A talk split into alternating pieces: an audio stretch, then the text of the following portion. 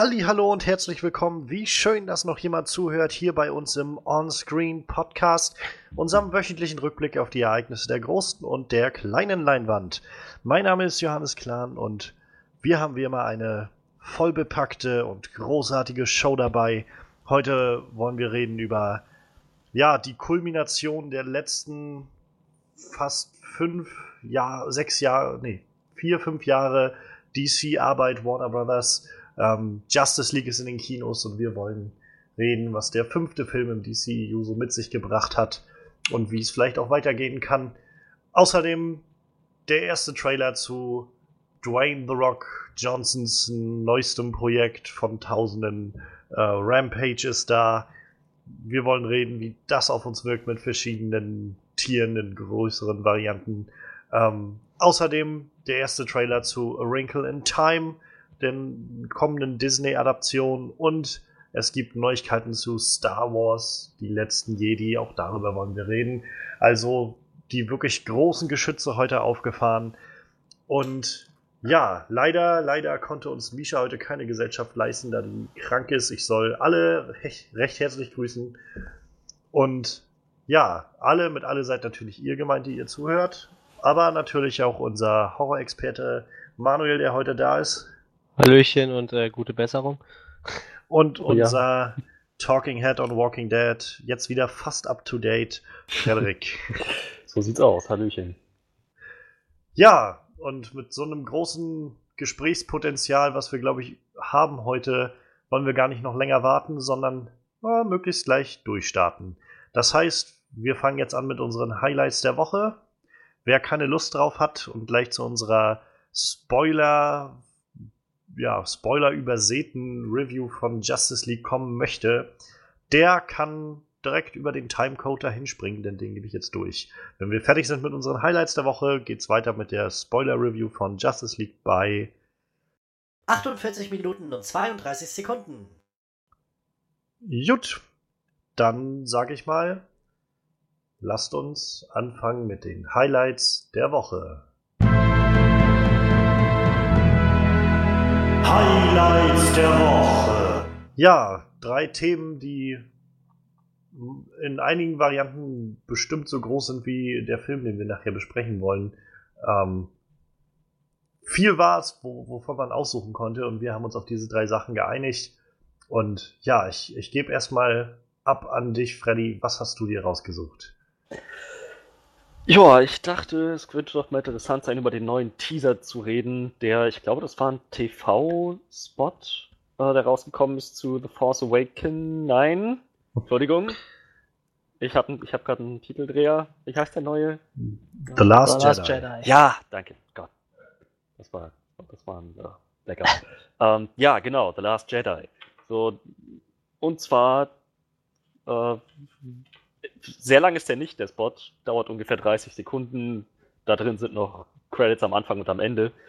Aber es wird im Prinzip eine Schlüsselszene gezeigt. Und zwar, wie Luke Ray trainiert. Sie gerade sozusagen so eine Art meditative Übung macht. Und naja, er sie dann fragt, während sie in ihrer Art Trance ist, was siehst du? Sie antwortet, sehe Licht, sehe Dunkelheit und noch etwas anderes. Und dann kommen halt so ein paar Bilder, die noch mit, mit reingeschnitten sind. Ähm, Captain Phasma, unter anderem auch Kylo Ren, der die Hand entgegenstreckt. Und dann sagt sie, es ruft mich. Und Luke ist daraufhin sehr, sehr aufgebracht und versucht sie dazu zu bringen, dem entgegenzuwirken, resist, äh, schreit er ihr, glaube ich, schreit er, glaube ich, zu. Und so endet dann auch schon der, der, der Teaser. Nur, ich denke mal, was damit rüberkommen soll, ist, dass halt das, was jetzt schon über die letzten Monate mehr oder weniger vorbereitet und angeteasert wurde, dass es halt neben hell und dunkel, neben der Macht, neben der hellen und dunklen Seite der Macht halt auch noch eventuell eine dritte Seite gibt, die ausgeschöpft werden kann, allerdings wohl selten ausgeschöpft wird und die anscheinend auch ganz schön gefährliches Potenzial birgt, wenn man sich so Lukes Reaktion anguckt. Übrigens wunderbar gespielt von Mark Hamill, fand ich. So, das ist echt, echt ziemlich, ziemlich cool gewesen. Ähm, genau, ich frage mich jetzt hauptsächlich nach diesem kurzen Teaser, hm, inwieweit das tatsächlich dann diese dritte, dieser dritte, dieses dritte Gesicht der Macht, der, der Macht wird, inwiefern das ausgespielt wird, sozusagen gibt noch diese Graustufe mehr oder weniger, die so von, von einigen seltenen Personen genutzt werden kann, wenn sie das tatsächlich machen. Ob sie das machen, das, das, das frage ich mich sowieso. Oder ob es einfach nur die dunkle Seite ist, die, die zu Ray, die Ray ruft und sie sich noch nicht sicher ist, auf welche Seite sie eigentlich gehört. Und ja, dann die interessante Frage für mich ist hm, so, wo wird Ray am Ende von der die letzten Jedi tatsächlich stehen? So auf, auf welcher Seite der Macht wird sie überhaupt auf einer auf einer Seite stehen? Denn also ihre ihre Herkunft ist noch nicht ganz geklärt. Das heißt ja nicht ganz, überhaupt nicht geklärt. Und ähm, naja, ihre, ihre Verbindung zur Macht wird sich jetzt erst rausstellen, inwieweit sie da Fähigkeiten hat und wo sie sich vielleicht auch zu Hause fühlt. Ich kann mir tatsächlich auch ganz gut vorstellen, dass sie, naja, irgendwie einen Hang zur dunklen Seite entwickelt. Ich habe irgendwie vor ein paar Monaten mal Theorien gehört, die halt besagen, dass gerade dadurch, dass sie ihren britischen Akzent behalten durfte und ähm, John Boyega das nicht durfte und den ändern musste, manche Fans haben das gedeutet so als Zeichen, dass Rays Herkunft halt wirklich eine andere sein soll als, als die der, der hellen Seite der Macht, so dass das, dass das irgendwie schon so eine Art Hinweis ist. Ich, ich weiß es wie gesagt nicht, aber es ist definitiv eine Möglichkeit und es wäre, ich, ich finde, es ein interessanter Gedanke, den Hauptcharakter, mehr oder weniger, dieses, der neuen Trilogie, tatsächlich dann so, also den protagonistischen Hauptcharakter so Richtung dunkle Seite hm, wandern zu haben. Was haltet ihr davon? Also ich muss sagen, ich, äh, ich werde gerade immer und immer gespannter auf diesen neuen Star Wars-Film. Ich fand schon, wir haben ja letztes Mal, glaube ich, schon drüber geredet gehabt, die neue Star Wars-Trilogie von Ryan Johnson und haben dann schon drüber geredet, dass das wahrscheinlich ein sehr gutes Zeichen für diesen kommenden Film ist, wenn Disney so viel Vertrauen in Ryan Johnson steckt, nachdem er jetzt die letzten Jedi gemacht hat, dann noch gleich eine neue, äh, dass er dann gleich noch eine neue Trilogie machen soll. Das allein hat mich jetzt schon echt freudig gestimmt so und neugierig gemacht. Und das, dieser kleine Clip da, der, also der trägt dem Ganzen sehr viel bei. Also ich finde das, wie du schon sagtest, ich finde Mark Hamill ist halt nochmal so richtig herausragend, irgendwie das so zu sehen. Und das gibt mir halt so viel Freude, gerade Luke irgendwie in dem neuen Film zu sehen. Ähm, gerade auch in dieser Lehrerrolle, die er dann ja scheinbar einnimmt. Ja, und ich meine, wer, wer weiß, wo das alles hingeht. Auf jeden Fall in eine andere Richtung. So. Und das finde ich spannend. Also ich finde, das ist eine super interessante Richtung, in die man das alles bringen kann, wenn es jetzt wirklich darum geht, dass wir vielleicht, naja, dieses Licht-Dunkel-Ding so ein bisschen verlassen und irgendwie auf, ein, auf eine andere Ebene rübergehen, so. Fände ich super, super interessant. Zumal ja, wenn man jetzt davon ausgeht, dass Ryan Johnson halt wirklich eine neue Trilogie anfängt, dann wahrscheinlich auch Episode 9, die ja dann 2019 kommen soll, dann ja wahrscheinlich auch erstmal dieser Abschluss dieser ganzen großen, ja, Trilo Trilogien-Trilogie ist so. Mhm. Seit halt äh, 4, 5, 6 und dann 1, 2, 3 und jetzt nochmal 7, 8, 9 dann. Und damit wird es dann zu Ende gehen. Ich meine, was wäre da cooler, wenn man jetzt nochmal quasi im, wenn wir jetzt diese letzte Trilogie, in der wir gerade sind, so als letzten Akt dieser ganzen Saga betrachten, da nochmal alles ein bisschen umzuändern und so durchzuschütteln und anders zu machen. Also fände ich sehr, sehr spannend. Ich meine, wir sehen ja sehr clever dann auch geschnitten irgendwie, wenn, wenn er halt äh, sagt, so was spürst du und sie sagt irgendwie Licht, Dunkelheit und noch etwas anderes, dann sieht man ja auch noch äh, Snoke, wie er so, so ausstreckt, so seine Hand ausstreckt. Dann, und sie, vielleicht wird das damit, oder das soll sicherlich genau damit so impliziert werden, dass er halt zu ihr durchzudringen versucht oder so. Ähm, vielleicht ist Snoke ja auch gar nicht derjenige, der die dunkle Seite nutzt, sondern irgendwie halt was ganz anderes macht. wir wissen ja auch über Snoke so mhm. wenig so. Und, das stimmt, ja. Ähm, ja, also insofern finde ich das super spannend. Ich, ich bin echt, echt sehr interessiert daran. Jetzt in nicht mal mehr einem Monat, ich glaube drei Wochen sind es noch, bis der Film dann hier startet, äh, endlich sehen zu können, was da alles passiert, wer da welche Rolle spielt und, und was diese verdammt niedlichen kleinen Eisfüchse sind. Also ich finde, der Trailer war sehr, sehr, oder es ist ja nur so ein kleiner TV-Clip, aber der war sehr, sehr atmosphärisch, sehr, sehr äh, spannungsgeladen und dramatisch und das feuert meine Vorfreude schon sehr an. Tja, dem kann ich mich anschließen. Manuel, was sagst du? Ja, ich halte mich jetzt mit Spekulationen zurück. So die letzten nächsten dreieinhalb Wochen kann ich jetzt auch noch abwarten. So, vielleicht wird Ray böse, vielleicht wird Kylo Ren gut, vielleicht werden sie beide so ein Mischmasch. Vielleicht wird sie so ein Ultra Jedi und fliegt durch die Luft wie Superman. Wer weiß das schon? ist mir eigentlich gerade alles egal so, weil es sind so dreieinhalb Wochen so. Die Fan-Theorien haben so ein halbes Jahr vorher noch Spaß gemacht. So mittlerweile denke ich mir, jetzt kann ich halt auch warten, ne, bevor ich mich da in irgendwas reinsteige, was nachher sowieso nicht passiert, weil sie es eh ganz anders machen. Und äh, so, solange äh, Rays Herkunft nicht geklärt ist, weigere ich mich auch zu sagen, dass sie mit dem Film was Neues starten, weil wenn irgendwann rauskommt, das ist doch eine Tochter von Luke Skywalker, dann haben sie wieder genau dasselbe gemacht wie in allen Teilen davor auch. Deshalb, solange das nicht abschließend geklärt ist, werde ich auch nicht sagen, die machen jetzt irgendwas atemberaubendes Neues, was mich vom Hocker haut. So, ich, ich warte jetzt erstmal ab. Es gibt gerade, also ähm, vielleicht so ein bisschen Crossover zu, aus dem Film-Fernsehbereich raus in, in so die, die Gaming-Welt, aber es ist ja gerade Star Wars Battlefront 2 rausgekommen. Ähm, und nachdem jetzt, ich glaube, eine Woche ist es jetzt ungefähr draußen und nachdem Leute jetzt die Zeit hatten, ähm, den, den Story-Modus, der da drin ist, auch durchzuspielen, gibt es eine, seitdem eine befeuerte Theorie, dass da drin vielleicht die Eltern von, äh, von Ray schon auftauchen. Das ja, das spielt ja scheinbar so auf mehreren Zeitebenen, das Ganze. Ähm, so dass man halt einmal nach dem sechsten Teil sozusagen spielt, wenn die Republik so zusammenfällt oder das Empire zusammenfällt. Und äh, dann ist es wohl so, dass äh, letztendlich am Ende dieser ganzen, dieser Story-Sequenz zwei Charaktere, ähm, die man wohl irgendwie spielt, halt männlich, weiblich, auf Jakku landen. Der eine, der, der Kerl davon, hat wohl auch einen, einen, also britischen Akzent. ob das jetzt ein Punkt, also ob das Rolle spielt, es wird jetzt halt spekuliert. Ähm, und dann gibt es halt später nochmal so diese, wenn dann die neue Zeitebene ist, quasi dann einmal 30 Jahre später, was weiß ich wie lange, wo Kylo Ren dann irgendwie da unterwegs ist, wird dann, gibt es dann wohl so eine Sequenz, wo er jemanden, in jemandes Gedanken nach irgendwelchen Informationen sucht und da dann irgend sowas andeutet wie, äh, keine Ahnung, er hatte also eine Tochter oder irgend sowas oder ein Kind oder irgendwie so. Ähm, und ja, das wird jetzt halt gerade schon sehr, sehr interessiert ausgelegt, ob das bedeuten könnte, dass das äh, die Eltern von Ray sind, die da beide irgendwie auf Jakku gelandet sind.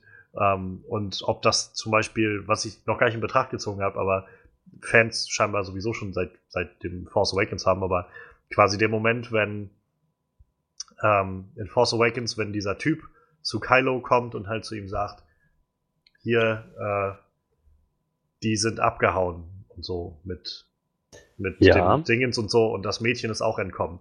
Dann kriegt er ja so seinen Mega Tantrum. Mhm. Wo halt dann jetzt viele da interpretieren, dass er halt schon vorher von Ray wusste quasi und auch wusste, dass dieses Mädchen da ist mit diesem großen Potenzial und ihn deshalb und ihn das deshalb noch äh, noch saurer sozusagen gemacht hat, das oder noch noch mehr getroffen hat, dass sie abgehauen ist.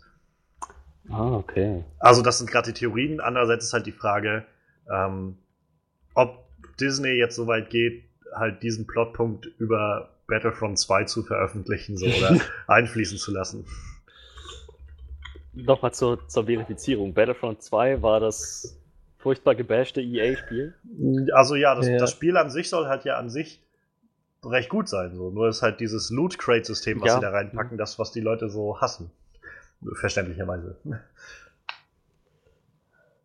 Und ja. ja, das ist jetzt halt gerade draußen. Und da, das ist letztendlich auch Canon, also das spielt im selben Universum wie die Filme, wie auch die äh, Bücher, die seit, seit der Machtübernahme sozusagen von Disney rausgekommen sind. Also, ja, es, theoretisch ist es möglich, dass das Ganze da reinspielt. Und dann sind es wahrscheinlich aber auch nur Zieheltern von Ray, weil Ray dann, ne, weiß ich nicht, Kenobi, Skywalker, hab ein bisschen Vertrauen, Mann. Hab ein bisschen Vertrauen. Ja, warte mal ab, irgendwie so kommt das. Das wäre ja sonst nicht Star Wars, weil Star Wars ist ja eigentlich auch Family Wars. Naja. Also ich habe, äh, also als ich jetzt letztens Episode 1 geguckt habe, war da nicht so viel Family drin. Ja, aber damit fing es ja an. Die Leute, die die alten Filme gesehen haben, wussten ja schon, wer der kleine, kleine Skywalker ist. ich wusste es nicht, als ich ihn damals zum ersten Mal gesehen habe. Ja, doch, ich wusste schon. Ich wollte nicht glauben, dass dieser kleine, dieser kleine Drecksbengel irgendwie Darth Vader sein soll. Naja, aber ich finde es halt nur spannend, dass diese Diskussion jetzt halt gerade nochmal so angeheizt wird. Außerdem soll wohl ab 13. Dezember, also quasi, ich glaube, zwei Tage bevor der Film in Amerika startet, ähm, sollen dann, soll es nochmal ein zusätzliches DLC geben, was wohl direkt vom Spiel irgendwie zu Last Jedi irgendwie hinüberführen soll oder so. Es ist wohl, also ja, irgendwie verbinden sie das Ganze schon recht clever. Ähm, schade nur, dass, oder was ist schade, aber blöd für sie, dass halt viele Leute das Spiel bisher boykottieren. ähm, und naja, mal gucken, ob, ob ihnen das noch irgendwie weiterhilft. Aber. Könnt ihr euch denn vorstellen, dass das vielleicht einfach nur so eine. Oder wie würdet ihr euch dann fühlen, wenn wir den Film nachher sehen und ähm, sie diese ganze Nummer, was sie irgendwie seit auch schon mit dem letzten Trailer machen, so wo Kylo am Schluss ihr so die Hand rausstreckt, wo man, glaube ich, ziemlich mit ziemlicher Sicherheit sagen kann, dass das ein unterschiedlicher Shot ist. Also wenn sie sagt, von wegen, ich brauche jemanden, der mich leitet, und dann der Shot zu ihm kommt, das ist, glaube ich, sind unterschiedliche Szenen. Also bei ihm Ja, fällt irgendwie ja. Feuer im Hintergrund runter oder so. Aber mal davon ab, was, also, was würdet ihr denn denken, wenn dann nachher rauskommt, das war alles nur so ein bisschen Irreführung, die man uns jetzt gegeben hat. Und tatsächlich wird das gar nicht so einen großen Punkt darstellen, dass Ray irgendwie von der dunklen Seite verführt wird. Weil das ist ja, das ist ja durch die Trailer irgendwie schon so suggeriert und immer wieder im Gespräch gerade. Da würde ich mich ziemlich veräppelt fühlen. Ich meine, so wie die das jetzt bisher aufgezogen haben, würde ich dann echt denken, wirklich, wirklich, das, ich meine, ist ja nicht so, dass, dass mein Interesse vorher nicht da gewesen wäre, dass ihr mich jetzt hier reinlegen musstet. so, das, das fände ich schon echt schade, weil, also einmal überhaupt wäre das ein ziemlicher Douchebag-Move, irgendwie sozusagen. Ja, nee, eigentlich wollten wir euch damit nur ködern. Psych. So, einmal das. Und außerdem ist das halt wirklich, die Idee an sich ist halt wirklich interessant und ich fände es schade, wenn sie daraus nichts machen. Wenn sie das, wenn das wirklich ins Nichts läuft. Aber ja, wenn sie es, wenn sie es nicht aufziehen, wenn sie es wirklich nicht machen, dann hätte ich mir auch gewünscht, dass sie es gar nicht erst versuchen anzudeuten. Ja. Denn, naja, ich meine, ist ja ist nicht so, dass ich nur wegen dieser Ray wird böse Geschichte zu Star Wars reingehe. Ich wäre so oder so hingegangen. So, so ist es nicht. Aber jetzt erwartet man schon so ein bisschen, dass das auch kommt. Ganz So. genau, ja. Irgendwer läuft zu irgendeiner Seite über. Ich glaube, das gibt's noch nicht so wirklich, oder? Darth Vader hatte zwar so einen so einen Überlaufsmoment kurz bevor er gestorben ist irgendwie, aber Innerhalb von neun Minuten. ja, ja, Ja, aber er- so wirklich gab's er sowas war der- nicht, ne? Er war der Auserwählte. Er hat die Balance wieder hergestellt. Naja, also wir haben halt, vielleicht ist das einfach die Überläufer-Trilogie. Wir haben jetzt ja schon im ersten auch Finn gesehen, der quasi von den Sturmtrupplern übergelaufen ist und ausgestiegen ist.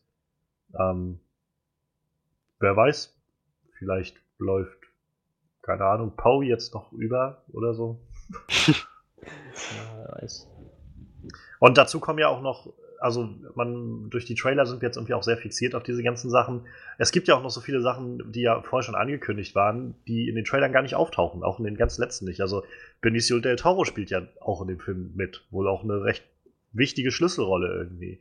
Als ein irgendjemand, der ein Casino leitet oder sowas. Also es ist jetzt nicht so, dass wir irgendwie, das mag ich halt gerade sehr gern. Es ist halt nicht so, dass man das Gefühl hat, man könnte sich durch die Trailer schon so ziemlich alles zusammenpuzzeln, weil halt echt viele andere Leute noch so ja, angekündigt waren und auch auf den Postern und so zu sehen sind, die wir halt in den Trailern noch gar nicht gesehen haben. Es gibt ja auch noch diese, äh, die eine Dame, deren Namen ich jetzt vergessen habe, äh, die jetzt auch gerade neu hinzukam und ich glaube auf Seiten der, der Rebellion kämpft.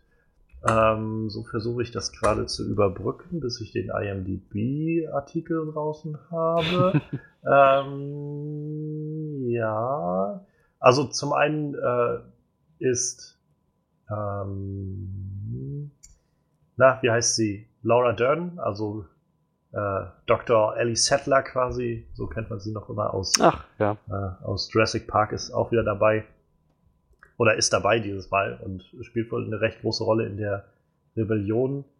Und ähm, Kelly Marie Tran heißt die Dame. Die spielt eine Figur namens Rose Tico. Und äh, da wurde auch schon viel darüber berichtet, dass die jetzt dazukommt. Eventuell so eine, vielleicht so eine Art Love Interest für Poe, äh, für, für, für Finn darstellt, aber das sind alles nur Spekulationen, weil man halt echt noch so ziemlich nichts weiß von ihr. Ähm, ja.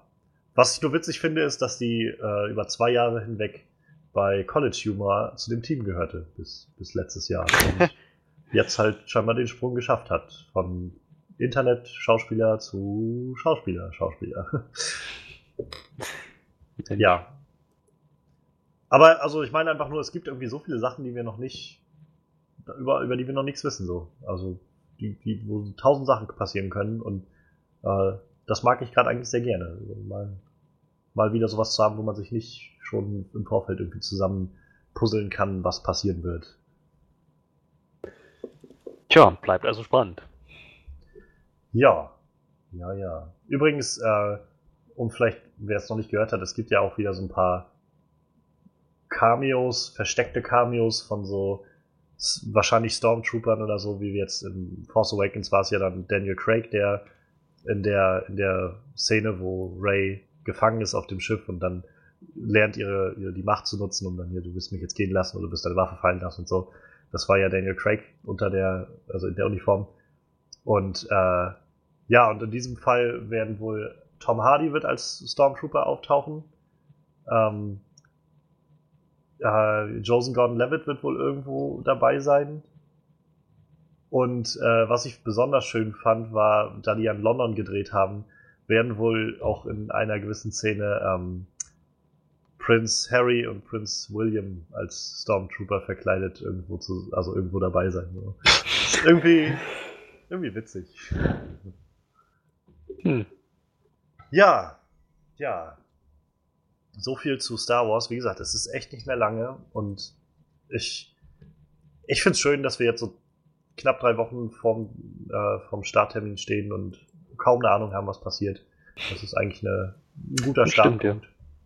Und man kann jetzt auch nicht damit rechnen, dass halt nochmal ein großer Trailer kommt oder sowas, weil Star Wars hat das halt einfach nicht nötig, irgendwie fünf Trailer rauszuhauen und irgendwie noch Clips zu veröffentlichen an masse so, sondern eigentlich werden wir wahrscheinlich bei dem Stand bleiben, den wir jetzt haben. Aber wir haben noch genug volle Trailer bekommen. Und ja, ich werfe sonst mal rein, was ich mir nämlich rausgesucht habe. Und zwar ähm, ist das der erste volle Trailer zu A Wrinkle in Time ähm, von Ava DuVernay, heißt die Dame.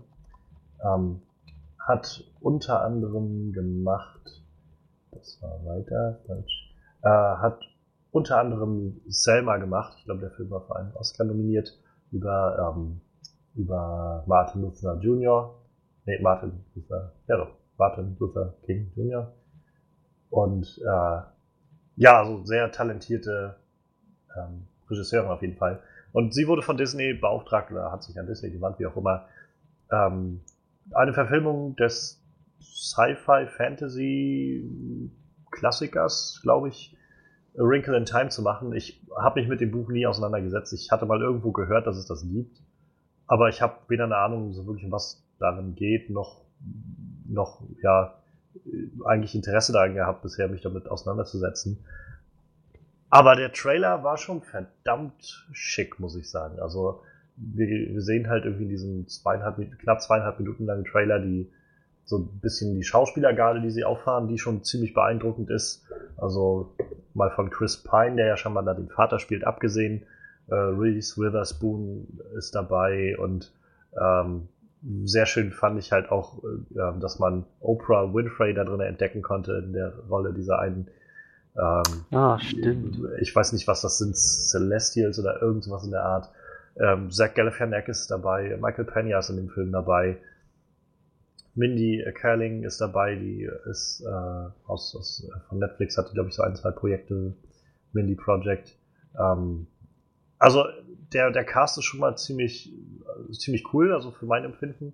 Und ja, also ich finde, ich habe mich im ersten Moment zurückerinnert an, als ich den das erste Mal gesehen habe, den Trailer an, ähm, an The Dark Tower, aber nicht, weil es so schlecht aussah, sondern einfach nur, weil ich das Gefühl hatte, das ist so das, was The Dark Tower irgendwie versucht hat zu sein, irgendwie so ein, so ein, so ein jugendlicher, äh, also so, so ein jugendlicher Fantasy-Film mit dieser Heldenreise irgendwo da drinne und nur halt, dass The Dark Tower irgendwie nicht wusste, ob er jetzt für Erwachsene sein soll, will oder nicht oder so. Und ich eigentlich sehr mag, dass ich das Gefühl habe, sie, sie zielen, glaube ich, schon mit diesem Wrinkle in Time auf ein jugendliches Publikum ab, ähm, was jetzt nicht zwingend schlecht sein muss. Also wie gesagt, ich finde das eigentlich sehr gut. Ähm, und vor allem es sieht visuell einfach unglaublich beeindruckend aus für mein Empfinden. Also ähm, diese ganzen verschiedenen Welten, die sie da so gezeigt haben. Offenbar geht es ja um so Dimensionsreisen oder sowas in der Art. Ich habe immer noch kaum eine Ahnung davon, um was es so wirklich gehen wird. Scheinbar diese Kinder, die halt ihre, ihr, äh, ihren Vater suchen und dabei sich noch einer größeren Gefahr oder sowas stellen. Aber davon ab sieht es halt einfach wirklich, also richtige Augenschmaus so. Und ähm, insofern bin ich echt gespannt. Ich freue mich auf den nächsten Trailer, der dann bestimmt irgendwann nochmal kommt und ein bisschen vielleicht die Story noch ein bisschen aufdeckt. Der Film kommt am 5. April 2018 raus in Deutschland und ja, also ich bin, ich bin sehr, sehr gespannt und äh, auf jeden, ja, sehr, sehr angeregt, sehr neugierig gemacht worden durch den Trailer. Aber äh, ja, wie sieht das bei euch aus? Ich, ähm, interessiert euch überhaupt diese Art von, von Film und äh, könnt ihr euch vorstellen, euch Oprah Winfrey mit blonden Haaren anzugucken? Das ist, glaube ich, für mich nicht das Problem. Es ist halt irgendwie der, der Plot von dem Film wird ja wohl sein, die Kinder finden diese andere Welt und müssen sie dann retten. So, das ist halt, ich weiß nicht, für meinen Geschmack, du hast schon recht, es sieht alles sehr, sehr, sehr gut aus, visuell, der Cast wird, an dem wird sicherlich auch nicht hapern, aber ich weiß nicht, der Plot ist irgendwie so, so, so völlig aus dem Nichts heraus geht es plötzlich um alles. So, dass, ich habe das Problem schon mal, glaube ich, erläutert mit, ähm, mit, mit dem Tomb Raider Film, der jetzt kommen soll. Ich weiß natürlich nicht, auf, worauf das hinausläuft, aber das ist halt so eine Befürchtung, die ich dann habe, wenn ich denke, okay, geht also sofort um Leben und Tod und Existenz und das ganze Universum und ich weiß nicht, so, ich hatte nicht das Gefühl gehabt in dem Trailer, dass die sich sonderlich viel Zeit nehmen, naja, eine Geschichte wirklich mit diesen Charakteren zu erzählen, sondern es ist halt mehr so, ja, ja, das sind irgendwie Figuren, die wir brauchen und dann geht es wieder um, um die Rettung der Welt. So, ich weiß nicht, ob es tatsächlich so kommen wird, aber das ist zumindest so der Eindruck, den ich nach dem Trailer habe. Also bei mir hat der Trailer so einen leichten bitteren Nachgeschmack hinterlassen. Oh, das, also ich weiß, so ein Gefühl habe ich gar nicht bekommen. Ich hatte schon das Gefühl, dass sie gerade auch auf die, äh, diese, ich glaube, mittelalte äh, Schwester aus, der, aus dem Trio da, wenn die dann alle Geschwister sind, ich weiß es halt nicht.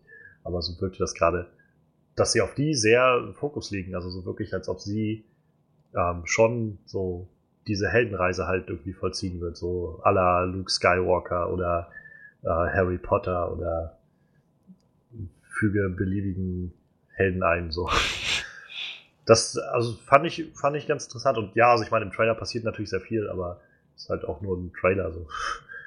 Also ich, also ich behalte mir immer noch da jetzt so ein bisschen vor, einfach vielleicht den nächsten Trailer abzuwarten, indem man ein bisschen mehr Story sieht und zu hoffen auch, dass sie da wissen, dass sie im, im Film direkt dann das vielleicht ein bisschen besser einbauen so, oder einbeziehen. Und offenbar geht es ja vor allem darum, den Vater wiederzufinden. Tja, auch, ja, auch gut möglich. Wie gesagt, das ist nur mein Eindruck gewesen. Ja, ja, na klar.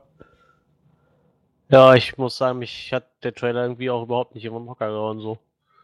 Es sah zwar nett aus, nettes Cast, aber das war es eigentlich auch. War jetzt nichts, wo ich gesagt habe, das muss, müsste ich mir jetzt unbedingt mal angucken. Also für mich eher so semi-interessant, denke ich. Vielleicht bin ich einfach für Disney-Filme zu alt, ich weiß es nicht. Außer vielleicht Star Wars und Marvel. Was irgendwie 50% aller Disney-Sachen ausmacht. Ach Quatsch, das kann man so auch nicht sehen. nee, ja, wahrscheinlich sind es mehr 60%. Ich habe mir den Trailer halt kurz so im Podcast angeguckt, so. Ich weiß nicht, ich habe mich jetzt nicht so umgehauen, so.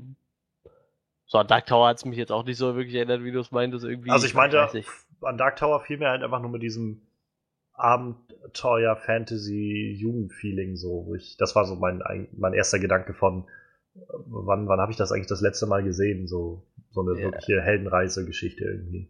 Ja, dann war das ja auch bei Dark Tower eigentlich komplett falsch, weil das sollte eigentlich Ja. ja. ein Abenteuerstreifen Ja, werden. ja. Definitiv.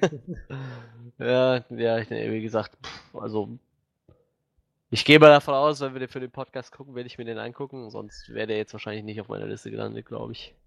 Hm. Könnte halt so, so ein Standard-Disney-Streifen werden irgendwie, ne? So ein Disney-Jugendlichen-Streifen, ich weiß nicht.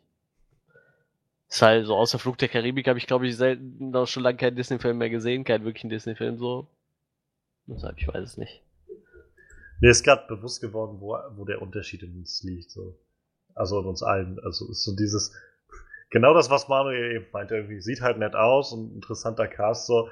Das ist so ziemlich das, was ich zu Pacific Rim Uprising gesagt habe. So. sieht halt interessant aus und hat einen netten Cast, aber irgendwie gibt mir das jetzt auch nicht viel mehr. So. Tja, ich schätze, manche von uns sind einfach noch nicht so äh, intellektuell ausgereift wie, wie andere, nicht wahr? ja, ja, ganz genau. Tja, ich, ich weiß, ich brauche noch ein bisschen, um aus der Disney-Phase rauszukommen. Wir, wir, aber wir- vielleicht will ich das auch gar nicht. wir brauchen halt manchmal so, so einen fetten Roboter mit Morgenstern. So. Hätte der Film jetzt in dem Trailer einen fetten Roboter mit Morgenstern gehabt, wäre ich voll dabei gewesen. so völlig aus dem Nichts, überhaupt nicht mit dem Rest des Films verwandt. Einfach nur einen fetten Roboter mit Morgenstern mittendrin. So, du musst dir das vorstellen wie ein, ein Wrinkle in Time. oh yeah! Das ist mein Wrinkle in Time. Kommt so ein Roboter und hat so Wrinkle in Time auf dem Oberarm stehen oder so drauf tätowiert. Ja, aber also das ist halt das, was ich meine. Also wenn, wenn, so, keine Ahnung, also, weil jetzt ohne, ohne das irgendwie äh, sarkastisch zu meinen oder sowas, manchmal, wenn, wenn ihr sagt, ihr habt manchmal einfach Bock, irgendwie euch sowas anzugucken, irgendwie wie halt ein, ein Roboter irgendwie einem, einem fetten Monster aufs Maul haut oder sowas, dann ist das ja auch, also ist das total super so. Für mich, die Aussicht jetzt allein irgendwie so einen Film zu kriegen, wo, wo irgendwie mal wieder eine, eine tolle Botschaft irgendwie hintersteckt über, ja, über irgendwie das, das, das Menschsein und irgendwie das, das Erwachsenwerden und äh, keine Ahnung, so dass das, das allein lässt mich halt gerade schon so auf, ja, so, so auf, freudig aufhorchen, so. Ähm, ist wahrscheinlich einfach so ein bisschen die, die äh, Erwartung, die man an solche Sachen immer hat. Und ich glaube, der letzte Film, den du geguckt haben könntest, Manuel, war Die Schöne und das Biest. Hast du den geguckt gehabt? nee, den habe ich nicht gesehen. Habe ich gesehen, als ich, äh, keine Ahnung, wie alt war ich da? Sieben oder so. Ich weiß nicht, also den Zeichentrickfilm, den habe ich irgendwann mal gesehen. Ja, ich meinte die Neuauflage, die wir. Ja, ja, das denke ich mir. nee, den habe ich nicht gesehen. Tatsächlich nicht. Wie gesagt, deshalb, also ich glaube tatsächlich, Fluch der Karibik war der letzte. Ja. Ja, naja. Tippe ich jetzt mal. Ich schau gerade so durch die Liste. Ich, ich würde gern, ohne Scheiß, was ich gerne von Disney sehen würde, wäre ein dritter Tron- Tron-Teil. Da hätte ich richtig Bock drauf. Tron finde ich super.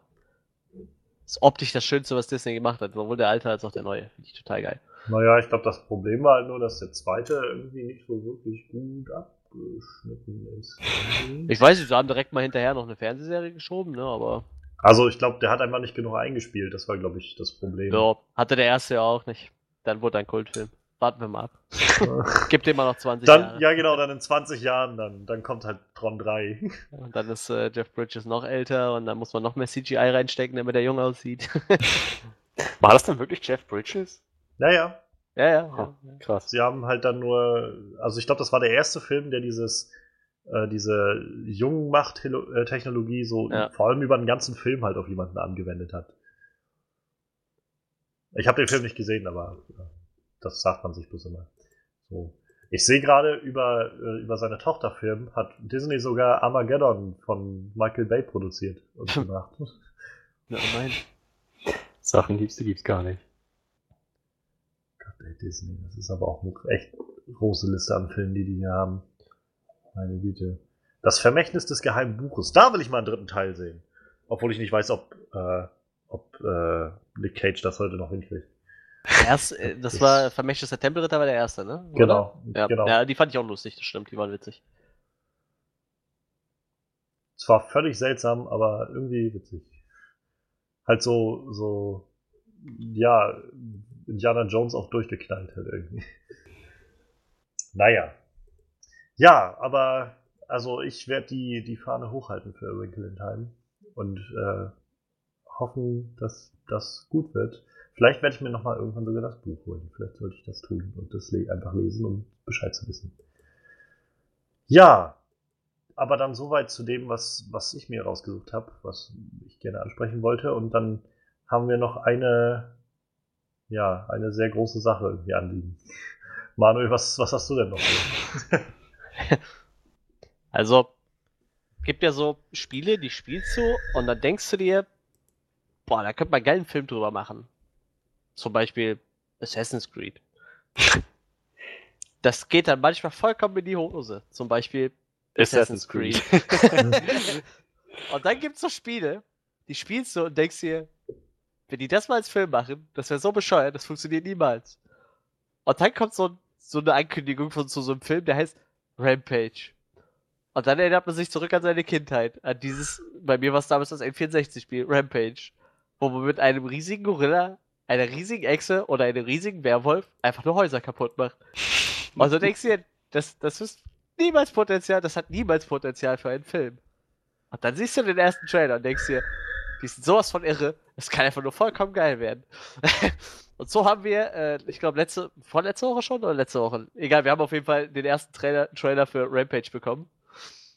Und da wurde uns dann in erster Linie halt äh, The Rock als Hauptcharakter vorgestellt und ich sag mal, das erste, der erste von den drei Monstern, George, den riesigen Gorilla. Und man hat noch kurz angedeutet den Werwolf und die Echse gesehen. Und ich, ich weiß nicht, ich kann da gar nicht so sagen. Das ist, das ist einfach so, sowas von bescheuert. Das, das muss eigentlich gut werden. So. Ich, der Trailer sieht schon so unglaublich geil aus, wenn die, wenn die einfach nur so ein bisschen randalieren und irgendwelche Fetzen aus Häusern reißen. So. Das ist einfach total geil, ich weiß nicht. Ich weiß, es ist wie so ein Kindheitstraum, den man nie geträumt hat, der war irgendwie so. Total. Ich, ich feiere das total. Das ist, das ist so Banane. Die Story wird wa- wahrscheinlich vollkommen blöd und macht überhaupt keinen Sinn so, aber ich glaube, das wird einfach nur sehr, sehr, sehr unterhaltsam so. Ich weiß nicht, was, was, was, was sagt ihr dazu, als ihr den Trailer gesehen habt? Ich glaube, da sind wir wieder an dem Punkt, so große Sachen, die andere große Sachen kaputt machen. Irgendwie, ich fand das mega geil. So, das, das, das war, das sah verdammt cool aus. Also, erstmal muss ich sagen, überraschend viel Charakter und Emotion da drin. So, und naja, davon ab, halt, irgendwie habe ich das Gefühl, dass das wird total, total abgedreht. Halt, das, der Humor wird, glaube ich, auf jeden Fall wird Humor drin sein. So, Gerade mit Jeffrey Dean Morgans Line da drin, so, so ist, ist, ist George der Einzige? Schon mal von einem, was war das? 30 10 Meter, drei- 10 Meter Werwolf oder was 30 ist Deutsch, ne? Wolf, 30, 30 Fuß, also 10 Meter, ja, genau. Schon mal vom 10 Meter Wolf gehört. Obwohl das wesentlich mehr als 10 Meter sind, oder? das Ja. Sah mehr aus. datete Informationen. äh, Das, es, es wurde halt immer und immer mehr. Und auch mit, dem- dem Alligator dann am Ende. Es, es ist total, total irre irgendwie. Und ja, ich, ich habe irgendwie so ein Pacific Rim Fü- Feeling noch dabei. Hm, Aber ich glaube, das kann, das kann echt funktionieren. Es ist vor allem, naja, es ist, es ist halt, wie du schon meintest, Manuel, man kommt nicht auf die Idee, dass sowas überhaupt verfilmbar ist. So, aber dann, wenn es da wirklich einer umsetzt auf die Weise, dann sieht das ziemlich kreativ aus. So. Ja, der Wolf heißt übrigens Ralph. Und Oh. die Ex heißt Lizzie.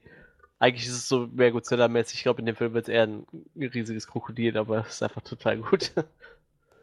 ah, Johannes, was sagst du denn dazu? Nein, das sieht doch ganz interessant aus. Also, ich war, ich, als damals die Meldung kam, dass halt Dwayne Johnson diesen Rampage-Film macht, habe ich mich zuerst gefragt, halt, wann macht er all diese Filme? Also, ich meine, ich habe das Gefühl, der, wir, wir kriegen ständig neue äh, Nachrichten von Filmen, an denen er arbeitet und die er bald machen will, irgendwie. Wenn du mal bei, bei IMDb guckst, so ungenau IMDb auch sein kann, da stehen mindestens, weiß ich nicht, mindestens fünf, sechs, sieben, acht verschiedene Filme, wo überall hinten steht irgendwie announced, pre-production, äh, completed, post-production, so. und das bloß bis 2019. So, naja, aber ja, und dann habe ich halt auch gedacht, also ich habe das Spiel nie gespielt.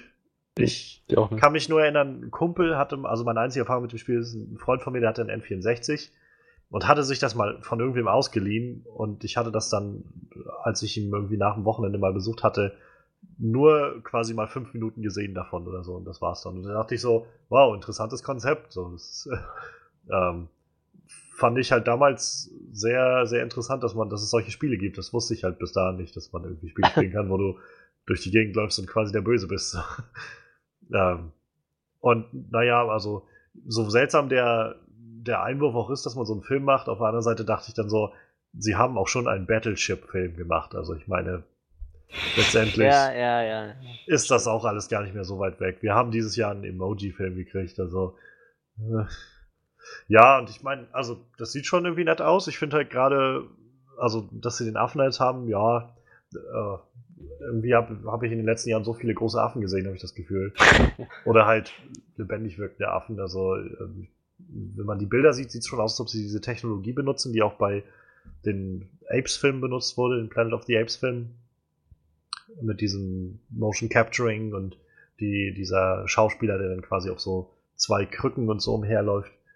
Und naja, davon ab finde ich aber vor allem irgendwie interessant, dass sie jetzt so einen riesen Wolf da drin haben. Also, wenn ich mich recht erinnere, sind die, die Viecher ja, also im, im Spiel sind das ja mehr so wie Wehrmenschen, also Wehraffe oder Wehr äh, Gorilla. Ja, oder ja, der Wolf ist auf jeden Fall offiziell so ein Werwolf, ja. Halt, weil das ja auch eigentlich Menschen sind, meine ich mich zu erinnern, oder? Also es sind ja eigentlich Menschen, die irgendwie verwandelt werden in diese Riesenviecher. Und Ich, ich, Und ich ich bin glaube- mir nicht sicher, ob es nicht nur der Wolf ist, der Also- eigentlich ein Mensch war, glaube ich. ich, ich meine, wenn du halt ge- getötet wirst in dem Spiel oder halt verlierst, dann willst, schrumpfst du wieder zurück und bist halt einfach so ein Mensch. Ja, das ich stimmt, glaube, das kann war sein, ja. und Lizzie war halt, glaube ich, eine Frau, wenn ich, also wenn ich das so zusammen Ja. mit zusammenreime von Dingen, die ich gelesen habe.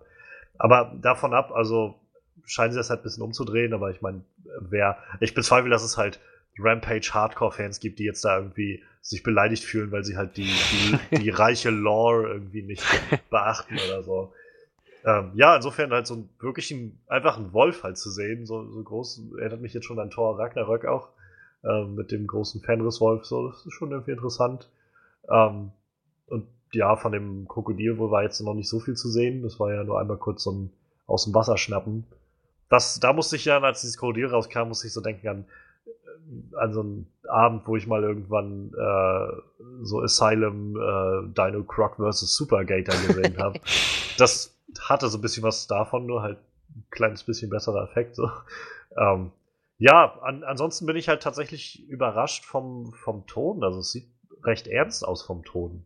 So halt jetzt nicht, nicht, nicht so wie der Godzilla-Film vor, äh, vor drei Jahren, aber schon halt ernster, als ich es gedacht habe. Ich dachte schon, dass das Ganze so ein bisschen, ja, noch Comedy-lastiger irgendwie wird, so sag ich mal. Also halt so wie so, ein, wie so eine Action-Comedy halt, die so typisch Dwayne Johnson ist. Und das wirkt halt eher so wie schon ein ziemlich konzentrierter Actionfilm, der halt sicher so seine One-Liner hat, aber sich schon als Actionfilm versteht. So. Und äh, interessante Wendung und na, ich meine, das lässt halt ein bisschen hoffen, dass sie vielleicht sich nicht darauf beschränken, halt einfach ein paar Witze reinzuballern, sondern auch irgendwie eine interessante Geschichte darum zu spinnen. So, also jedenfalls interessant genug, dass es einen halt einfach durch, weiß ich nicht, 120 Minuten oder wie lange das dann sein wird, durchzieht. Also Dwayne Johnson scheint ja so diese Zentralfigur zu sein, die, die da so ein bisschen Nähe irgendwie aufbaut zu seinem Affen und äh, auch Emotionen zeigen kann. Das ist ja schon mal mehr, als man von anderen Filmen irgendwie erwarten kann, vielleicht. Hast aber auf jeden Fall recht, es waren eigentlich mal Menschen. Also im Spiel auf jeden Fall. Im Film sieht es ja eher so aus, als wären es einfach Tiere gewesen. Ja. Wie gesagt, Was- ich weiß es halt auch nicht, es gibt ja auch mehrere Spiele, meine ich, vielleicht ist das von Spiel zu Spiel auch anders. Also. Ja, ich, ich denke schon nicht. Also ich denke mal, das, das passt schon so. Aber wie gesagt, äh, die wirkten ja auch nicht alle sehr humanoid, wirkten ja schon wirklich wie mutierte Tiere. Ne? Wenigstens Ja. mal die, das Krokodil und der Werwolf beim Affen. Gut, ein Affe ist halt ein Affe, der wirkt halt immer irgendwie, hat halt immer irgendwie was Menschliches, allein schon wegen seiner, weiß ich Mhm. nicht, seinem Körperbau, aber Ich bin halt gespannt, ob sie das jetzt, also scheinbar wachsen die Viecher ja einfach dann, nachdem sie mit diesem Mhm. Zeug da in Berührung gekommen sind. Also ich frage mich halt, ob die jetzt einfach dann immer weiter wachsen oder ob die einfach irgendwann aufhören ab einer bestimmten Größe. Oder ob sie irgendwann einfach nur noch das Bedürfnis verspüren, Häuser kaputt zu schlagen. So, so ich meine, im, ja, aber ich meine, so in, im, in den Spielen waren die ja immer so hochhausgroß. Da waren die jetzt ja nicht nur wie jetzt in der einen Szene, wo man äh, den Wolf und also George und, und Ralph irgendwie durch, durch die Straße laufen sieht, so, wo, wo Ralph und George irgendwie, weiß ich nicht, vielleicht drei oder viermal so groß sind wie ein Auto oder so, sondern ich glaube, im Spiel waren die ja immer so wirklich so groß wie so ein Hochhaus und haben dann dieses Hochhaus kaputt gemacht oder so. Also vielleicht wachsen die ja auch noch so weit an oder so, wer weiß das schon. Ja, und interessant, dass sie halt Jeffrey Dean Morgan gecastet haben. Oder was ist interessant, aber schön. Hm. Also ich meine, das ist ein guter Schauspieler. Ich habe das Gefühl, man sieht den irgendwie viel zu selten so in den letzten hm, Jahren. Stimmt. Ähm, ich, ich weiß, ich hatte irgendwie den ersten Kontakt mit dem halt, als ich mal angefangen habe mit äh, Watchmen mhm. zu gucken, so als ja. Comedian. Ja. Und da dachte ich halt irgendwie ziemlich guter Schauspieler und dann dachte ich auch so, ich habe den, glaube ich, noch nirgendwo anders gesehen. Bis er dann halt irgendwann mal bei Supernatural auftauchte und naja, dann als Negan gecastet wurde und davon ab war jetzt nicht viel dabei, was so bei mir hängen geblieben ist. Deshalb würde ich mal sagen, schön, dass er jetzt nochmal größere Rollen kriegt oder in größeren Filmen so Rollen kriegt. Also ja, insofern, ich, ich bin mal optimistisch. Ich glaube halt auch gerade so, Dwayne Johnson ist da auch wieder so dieser charismatische Typ, der ihn da so mit, mit überzeugen kann, jedenfalls mich. Ähm, ich, ich bin gespannt. Also, ich erwarte jetzt mal nicht zu viel, aber das kann auf jeden Fall interessant werden. Sieht auf jeden Fall kreativer aus als einiges andere, was ich gesehen habe, ohne jetzt andere Franchises beim Namen zu nennen. Und das ist, das ist halt definitiv nicht so eine Comic-Verfilmung, wo man sich nachher wahrscheinlich ärgert, weil die Umsetzung so schlecht war, glaube ich.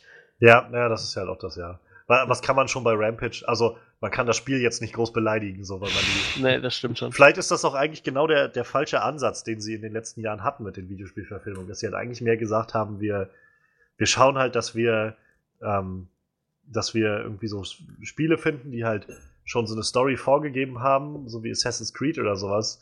Und dann können sie dem halt nicht gerecht werden vielleicht sollten sie einfach das genau andersrum machen und sich einfach Spiele suchen, die eigentlich keine Story haben. ja, da, dann, genau. da dann einfach völlig freies Blatt haben mit diesen Charakteren da drin oder so. Oder dem Konzept dahinter. ich meine, wenn ich mich nicht täusche, ist, glaube ich, ein Tetris-Film schon seit längerem irgendwie immer wieder im Gespräch, dass sie das, dass das ernsthaft diskutiert wird irgendwo in Hollywood. Also. Ja, warten wir mal ab. Irgendwer hatte sich auf jeden Fall die Rechte für Tetris gesichert, dann weiß ich, als, als Film. Irgendein Studio hat die Rechte dafür. Wahrscheinlich Sony. Rate ich mal jetzt einfach so auf, auf den blauen Dunst. Würde mich nicht wundern.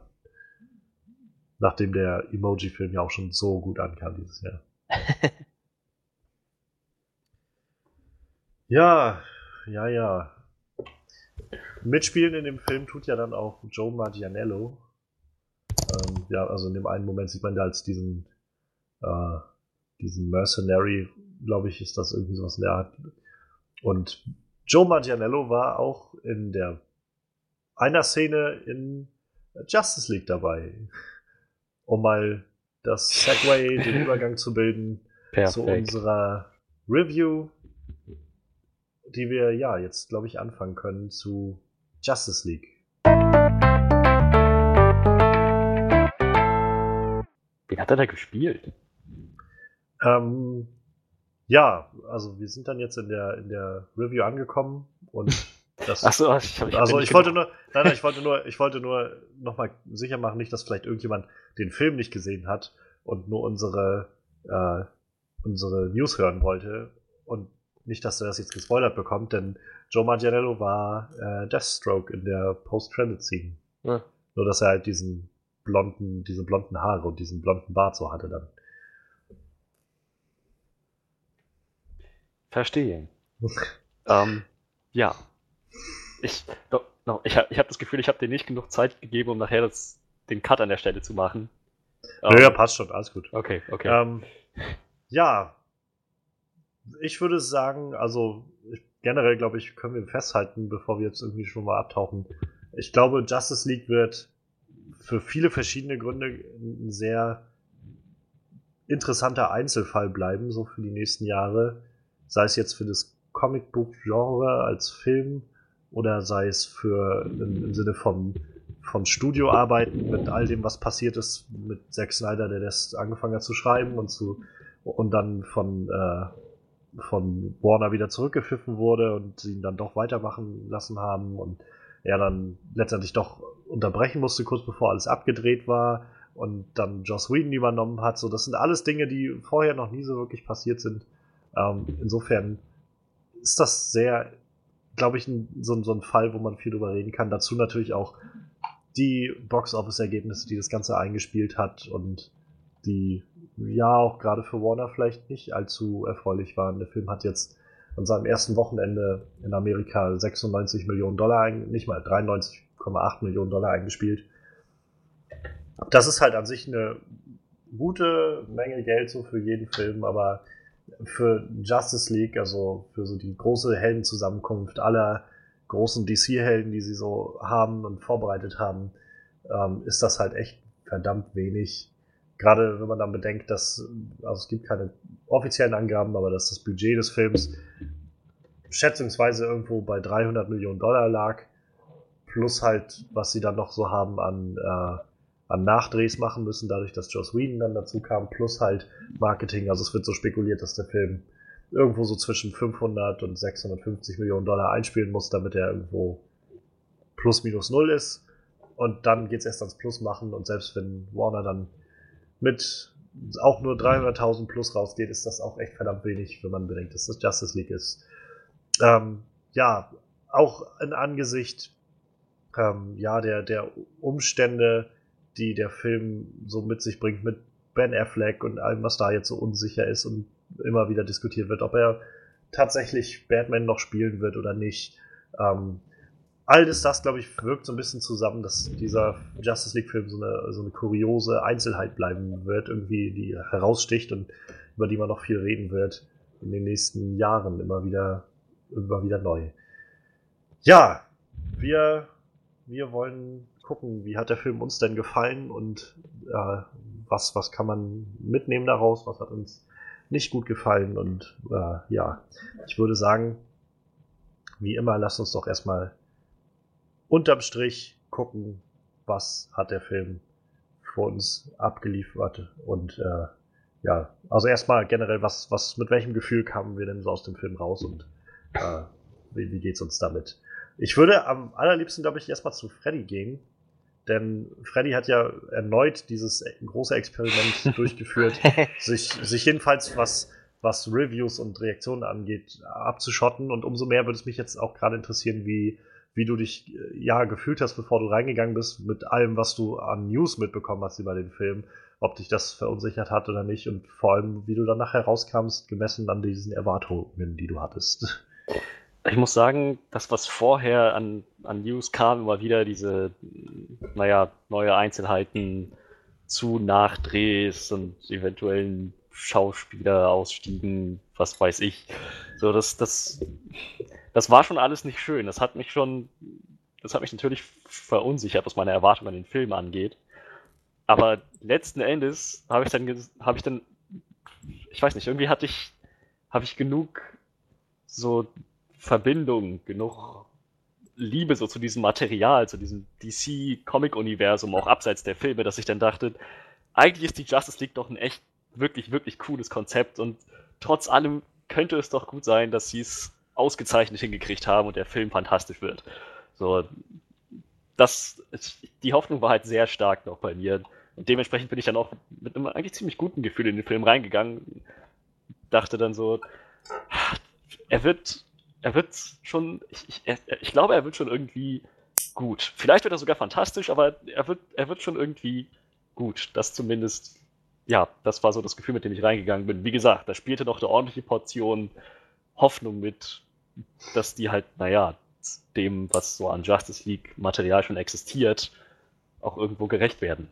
So, ja, das, das war mein Gefühl vor dem Film. Ja, nach dem Film ähm, kam ich.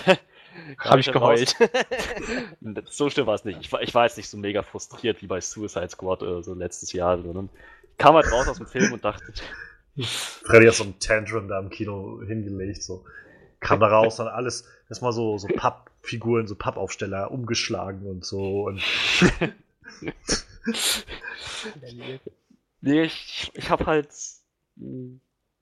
Ich kam halt raus und dachte, okay, der Film hatte jetzt gewisse Momente, hat einiges richtig gemacht, das kann man ihm nicht absprechen. Aber insgesamt war das doch unterdurchschnittlich und hätte wesentlich besser sein können.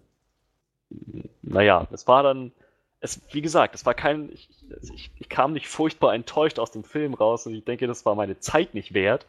Aber ich hätte mir schon mehr gewünscht und ich glaube, es wäre auch definitiv mehr drin gewesen. Ja, also ich, ich, wir waren ja zusammen da drinne. Interessanterweise auch, ähm, also wir waren die einzigen quasi aus unserem Freundeskreis, die da hingehen wollten. Mhm. Denn es ist so ziemlich, also so langsam ist halt das passiert, was sich, glaube ich, auch abzeichnet an den Einspielergebnissen des ersten Wochenendes, dass halt Leute sagen, ganz ehrlich, ich habe Batman wie Superman gesehen oder ich habe Justice League, äh, ich habe Suicide Squad gesehen. Ich fand das, wenn ich, wenn ich großzügig bin, enttäuschend so. Ähm, ich werde da nicht noch Zeit und Geld rein investieren in diesen neuen Film mit diesen Charakteren. Ich glaube, so langsam, also es gibt natürlich auch die harten Verteidiger dieser, dieser Serie, aber man kann, glaube ich, nicht in einem Franchise Film nach Film oder Film auf Film auf Film immer wieder bloß so einen sehr divers aufgenommenen und umstrittenen Film machen und davon ausgehen, dass das dann alles super aus, rausläuft am Schluss. Insofern war das schon mal so ein Zeichen für mich, irgendwie, als wir rumgefragt haben und dann so, nö, nee, ehrlich gesagt, ich passe so, das ist mir nicht wert. Ähm, ich dachte, okay, so, so ein schöner Querschnitt, um mal zu sehen, wie so Leute, die halt nicht ständig ins Kino gehen, darüber denken. Ähm, ja, also ich meine, ich habe halt irgendwie mitverfolgt, was passiert ist, so, also sowohl die News alle als auch die, die Reviews, die dann kamen. Bei den News war es halt so, ich fand das, ehrlich gesagt, dann gerade als nachdem Joss Whedon dann noch dazu kam, ähm, vor allem interessant, also ich habe es auch hier im Podcast schon öfters gesagt, weil ich dann so immer mehr das Gefühl hatte von, naja, auf, auf, auf eine gewisse Art und Weise wird das ziemlich interessantes Experiment zu sehen, wie so zwei Regisseure dieses Materi Material so zusammenbringen, ob man das groß merken wird, dass es da viele Unterschiede gibt oder nicht. Und fand ich halt sehr spannend. So, dann gab es halt, wie wir auch schon mal, glaube ich, hatten, diese ähm, Regelung oder dann dieses, auch immer das, äh, der Kevin Sujahara, der Vorsitzende von Warner, gesagt hat, der Film darf nicht länger als zwei Stunden sein. So. Auch wieder sowas, wo ich dann gedacht das wird, ey, es wird einfach, ich habe ehrlich gesagt kaum noch irgendwelche Erwartungen an irgendwas. Ich bin einfach nur gerade neugierig und ähm, ja, also ich bin halt reingegangen mit so einem Gefühl von, ich hatte noch die Reviews schon gesehen und alles, was ich gelesen habe, war im großen Teil so ein Meh. Es war so ein, einige waren halt sehr großzügig, aber ich glaube, niemand an Kritikern hat halt gesagt, irgendwie ist es jetzt ein herausragender Film. So, die meisten haben halt gesagt, der Film hat so einige Probleme. Es kommt halt darauf an, wie wert, wie wert äh, oder wie hoch man die ganzen Stärken einschätzt in dem Film. So, und äh, insofern bin ich halt reingegangen und ich muss sagen, ich habe auch schon vor Monaten halt eigentlich aufgehört, mich um irgendwas davon zu kümmern, von diesem ganzen DC-Universum. Ich, ich mochte Wonder Woman sehr gerne und ich hoffe halt, dass man da nochmal einen Film sieht, aber ich, also ich habe das Gefühl, ich fühle mich nicht mehr wirklich involviert in, in dieses DC-Universum. So, es ist nicht wie bei Batman wie Superman, wo ich halt echt ziemlich gehypt war, als wir in den Film reingegangen sind, oder halt bei Justice, äh, bei Suicide Squad, wo ich halt sehr, sehr enttäuscht war dadurch, also bei dem Film. Sondern es ist, es ist mir so ziemlich egal. So, es ist halt irgendwie, mal gucken, was es jetzt wird. Wenn es cool wird, dann ist es okay. Wenn nicht, dann ist es mir irgendwie auch egal. Und ja, also ich, ich habe halt echt viele Probleme mit dem Film. Es gibt halt unglaublich viele Baustellen, habe ich das Gefühl. Ähm, äh, ich glaube, ich kann nicht wirklich sagen, dass es ein wirklich guter Film war. So. Aber er, er war auf jeden Fall unterhaltsam, was vor allem dafür spricht, dass, äh, dass dieses Ensemble, was sie da an Helden zusammengestellt haben, also diese Schauspieler, die sie da haben, echt super gut miteinander harmonieren. Und die haben halt viel rausgeholt für mich, aber letztendlich nicht retten können, also das so, so weit retten können, dass ich sage, das war jetzt mal wirklich ein, ein guter Film. Also mal wieder so nach Wonder Woman quasi der nächste gute DC-Film, so, sondern ich hatte eher das Gefühl, es war ein Schritt zurück und äh, naja, auf die Einzelheiten kommen wir dann nochmal zu sprechen. Aber ja, Manuel, du warst jetzt ja quasi vor nicht mal fünf Stunden, sag ich mal, im Kino. Ähm, Ja, vor vier, vier Stunden ging der Film los, ungefähr. Wie, Aber- du hast ja dann schon so ein bisschen unsere Reaktion gehört und auch im Netz, glaube ich, schon ein bisschen was Rat ich mal mitbekommen. Ja, ja, ja. Deine eigenen Gedanken zum DC-Universum dazu gebracht. Was, wie bist du vorhin da reingegangen?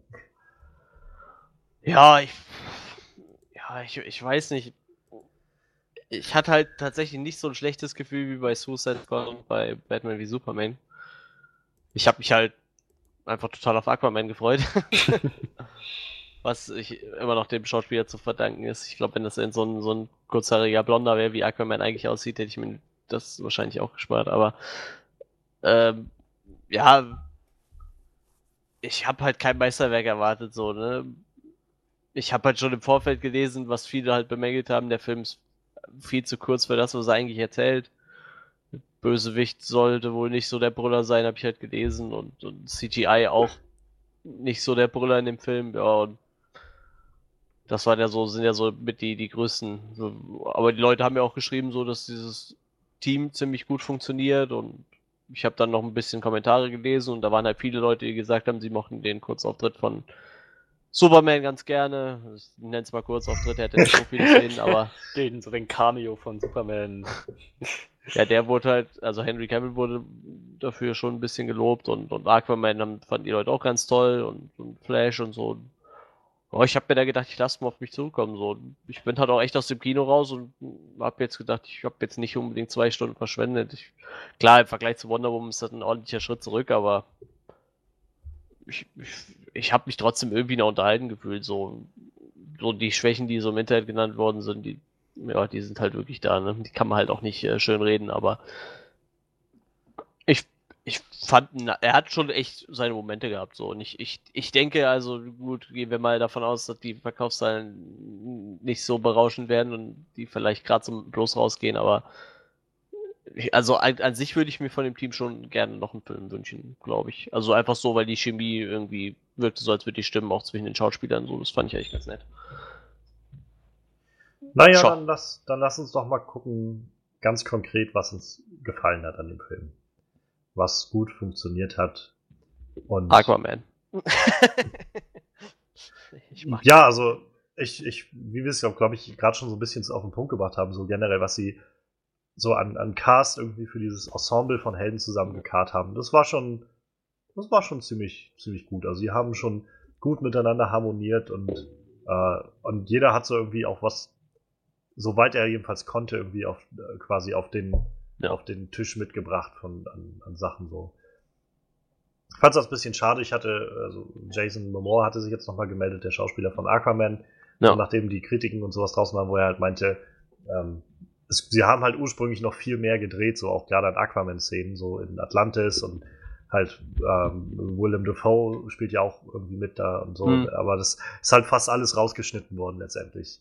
Ähm, Ich, ich gehe auch schwer davon aus, wir kriegen irgendwann noch eine längere Fassung so. Ich habe irgendwie so das Gefühl, das hat bei das denen schon ja so Methode so, Tradition, ne? Ja, das ist halt total zum Kotzen, wenn du du guckst dir den Film an und denkst dir so die ganze Zeit zwischen zwei Szenen so, da fehlt doch irgendwas. So, was führt denn zu diesen Szenen? Das ist irgendwie alles weggekattet und du weißt ganz genau, da, da kommt wieder längerer Cut und da machen einige Szenen mehr Sinn. Haben sie ja sogar bei Batman wie Superman gesagt. Die sollen zwar immer wird kein grandioser Film, aber dieser längere Director's Cut, der gibt dem Film an manchen Stellen doch einiges mehr.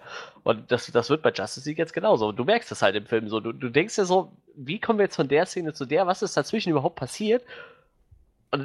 Alles wirkt nur so, so, zack, noch eine Szene, noch eine Szene, noch eine Szene. Du hast immer das Gefühl, da fehlen so zwei, drei Minuten zwischen jeder Szene. Total zum Kotzen über anderthalb Stunden. Ja, da, also ja.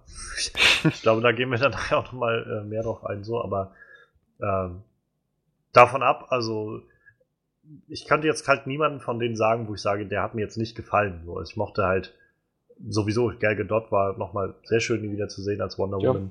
Auch wenn sie nochmal ein bisschen anders inszeniert war, so. Ja. Ähm, ich, hatte, ich hatte gestern noch einen Artikel darüber gelesen, wo das jemand so ein bisschen da eingetaucht ist und meinte halt, naja, man merkt halt doch sehr stark, dass halt, also man könnte das jedenfalls so auslegen, dass da halt nicht Patty Jenkins und halt irgendwie eine Frau am, am Steuer war, sondern halt mit Zack Snyder irgendwie so ein, ein Kerl, der halt vor allem auch ein manchmal sehr pubertäres Vorstellungsbild hat von so Inszenierungen, also man so an Sachen denkt wie, äh, wie Sucker Punch oder so.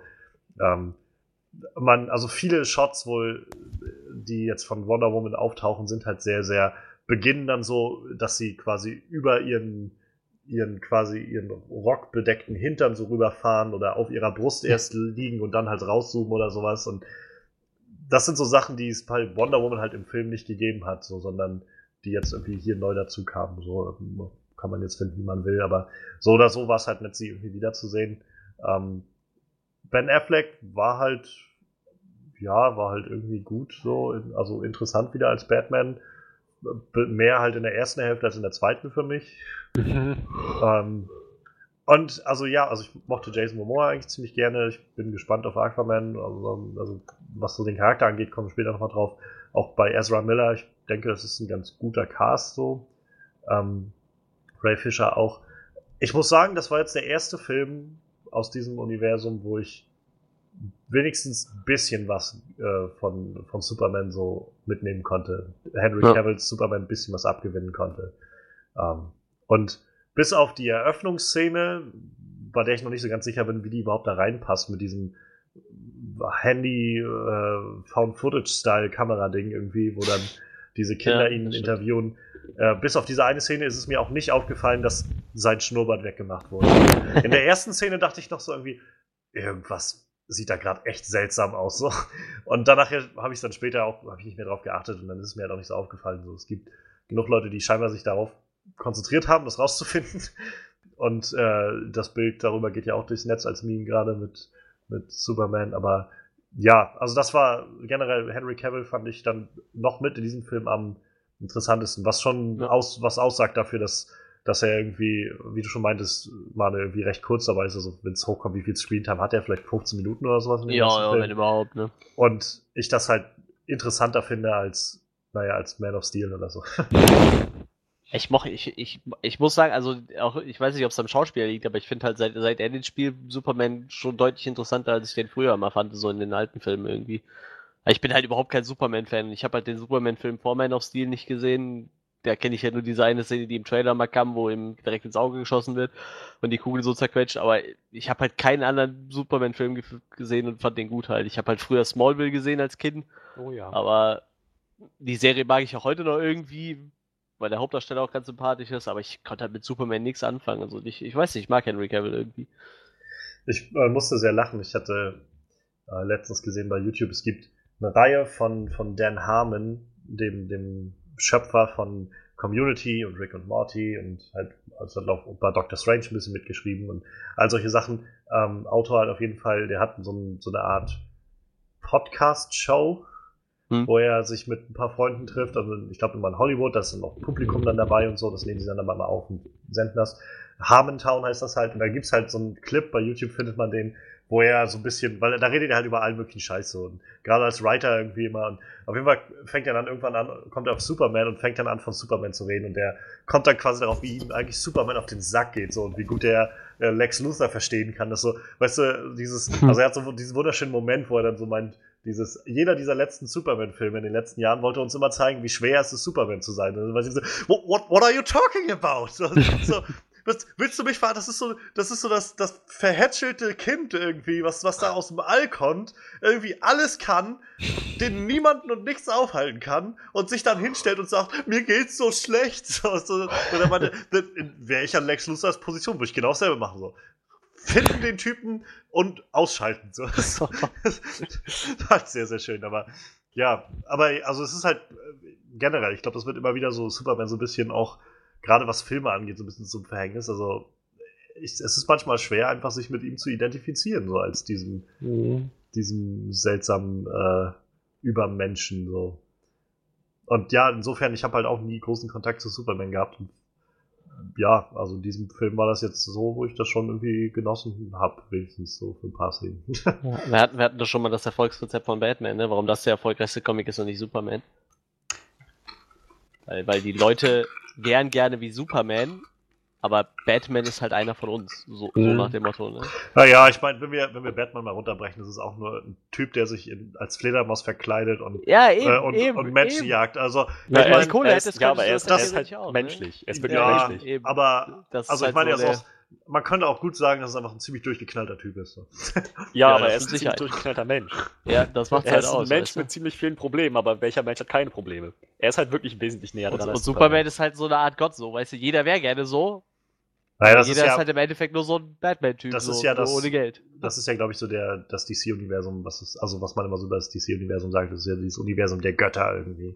Und Ja. halt vereinzelt ein paar Menschen, wo du halt bei Marvel ganz viele Menschen einfach hast, die irgendwie Spinnenkräfte entwickeln oder sich Maschinen bauen oder was weiß ich so.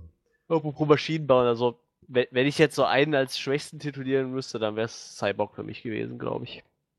Also ich fand den jetzt nicht kacke, aber Hm.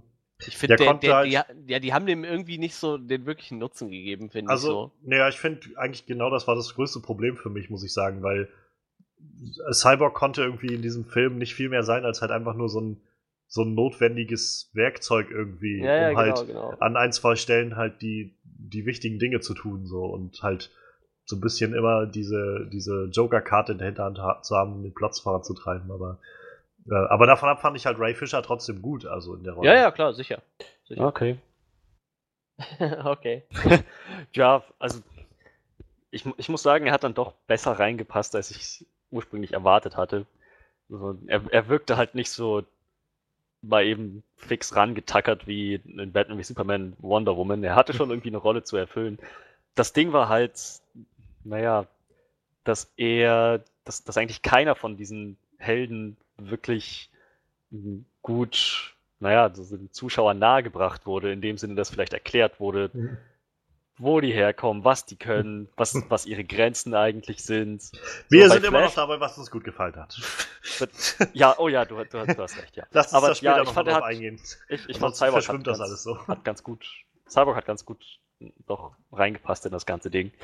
Und ja, so Batman als diesen Typen zu sehen, der die alle zusammentrommelt und auch irgendwie so, naja, mal auf den Tisch haut, mal Klartext redet, so, das, das hat, das hat, finde ich, auch ganz gut funktioniert. Wie du schon meintest, so am Anfang des Films besser als gegen Ende. Ja, das Also- ist halt. äh, Ja, sag du, hau, Ja, hau raus. Für Batman war das halt so, für, oder, oder auch Bruce Wayne, so für mich hat das, also ich fand diese Momente sehr schön, die er halt dann vor allem auch mit, mit Wonder Woman irgendwie hatte. Ja. Ähm, ich hätte zwar gerne noch mehr Kontext so insgesamt gehabt, da komme ich auch später nochmal drauf, aber das waren halt eigentlich immer sehr starke Momente, wo man halt gemerkt hat, irgendwie, ja, Ben Affleck ist halt schon ein guter Schauspieler auch. Hm. Ähm, aber ja, also auch die, die so andere Szenen sind mir mehr mit, also die mit Ben Affleck, so waren, waren immer die, die mir jetzt auch so im Hinterkopf geblieben sind, Momente. Also für mich, glaube ich, der Zenit in dem Film für Batman war halt dieser, dieser Moment, als sie Superman wiederbelebt haben. Das war, glaube ich, noch so das Ja. Ziel, auf das das alles für Batman hinauslief.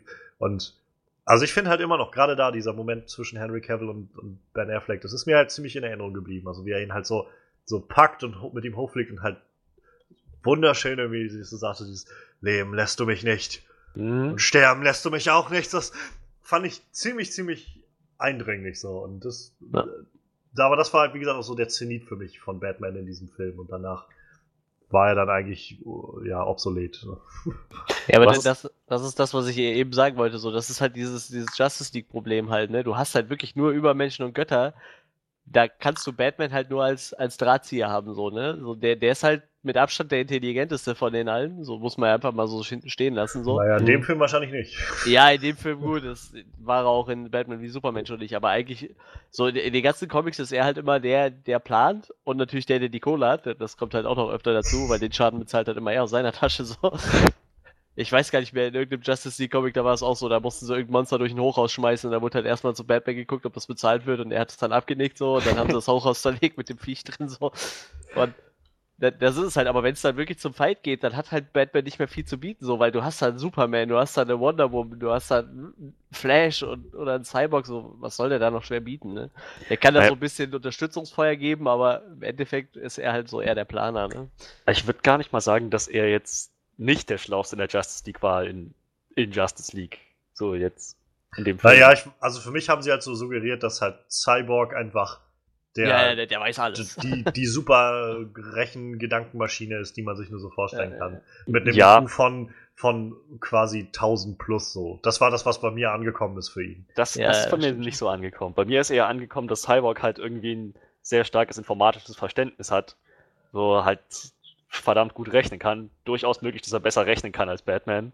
Das, aber ich glaube insgesamt so den allgemeinen situationsangepassten Intellekt, ich glaube, das geht trotzdem noch weiterhin an Batman. Aber davon, davon mal ganz ab, du hast es gerade eben schon angesprochen, diese, diese Szene mit, ähm, mit der Wiederweckung von Superman, wo sie dann alle vor ihm stehen, wo erst, wo erstmal wirklich diese Spannung in der Luft liegt, was, was passiert jetzt als nächstes, woran erinnert er sich noch, wie viel ist von ihm jetzt noch übrig, so, das, das war schon ziemlich, ziemlich intensiv und naja, dann, wie es auch ausgespielt wurde letzten Endes, ganz schön, ganz schön stark. Letzten Endes brauchten sie, hätte es alles nicht gereicht, so, sie hätten ihn nicht mit bloßer Gewalt in die Knie zwingen können, so, das, das kam schon ziemlich gut, ziemlich gut rüber und war auch halt so, so gut umgesetzt. Es es war immer so ein, okay, kriegen sie ihn? Nee, sie kriegen ihn nicht. Ah, vielleicht doch? Nee, immer noch nicht. So, er wird einfach immer noch angepisster und angepisster.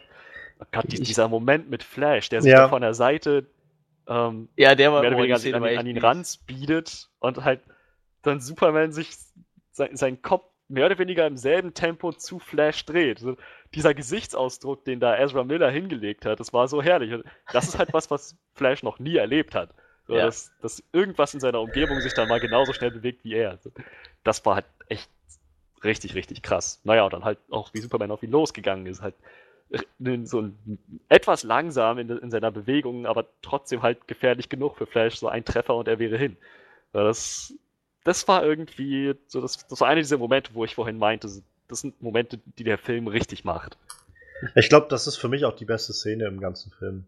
Also diese ganze Superman kommt jetzt wieder, also da muss ich jetzt auch für mich schon ausklammern, so wie er wieder zurückgebracht wird und diese ganzen Sachen, sondern einfach wirklich bloß dieser Moment, wenn Superman quasi da steht auf diesem Podest, auch so, war ja fast schon ein bisschen sehr dick aufgetragen, wie er da vor seinem zerstörten Kopfbildnis da steht, so.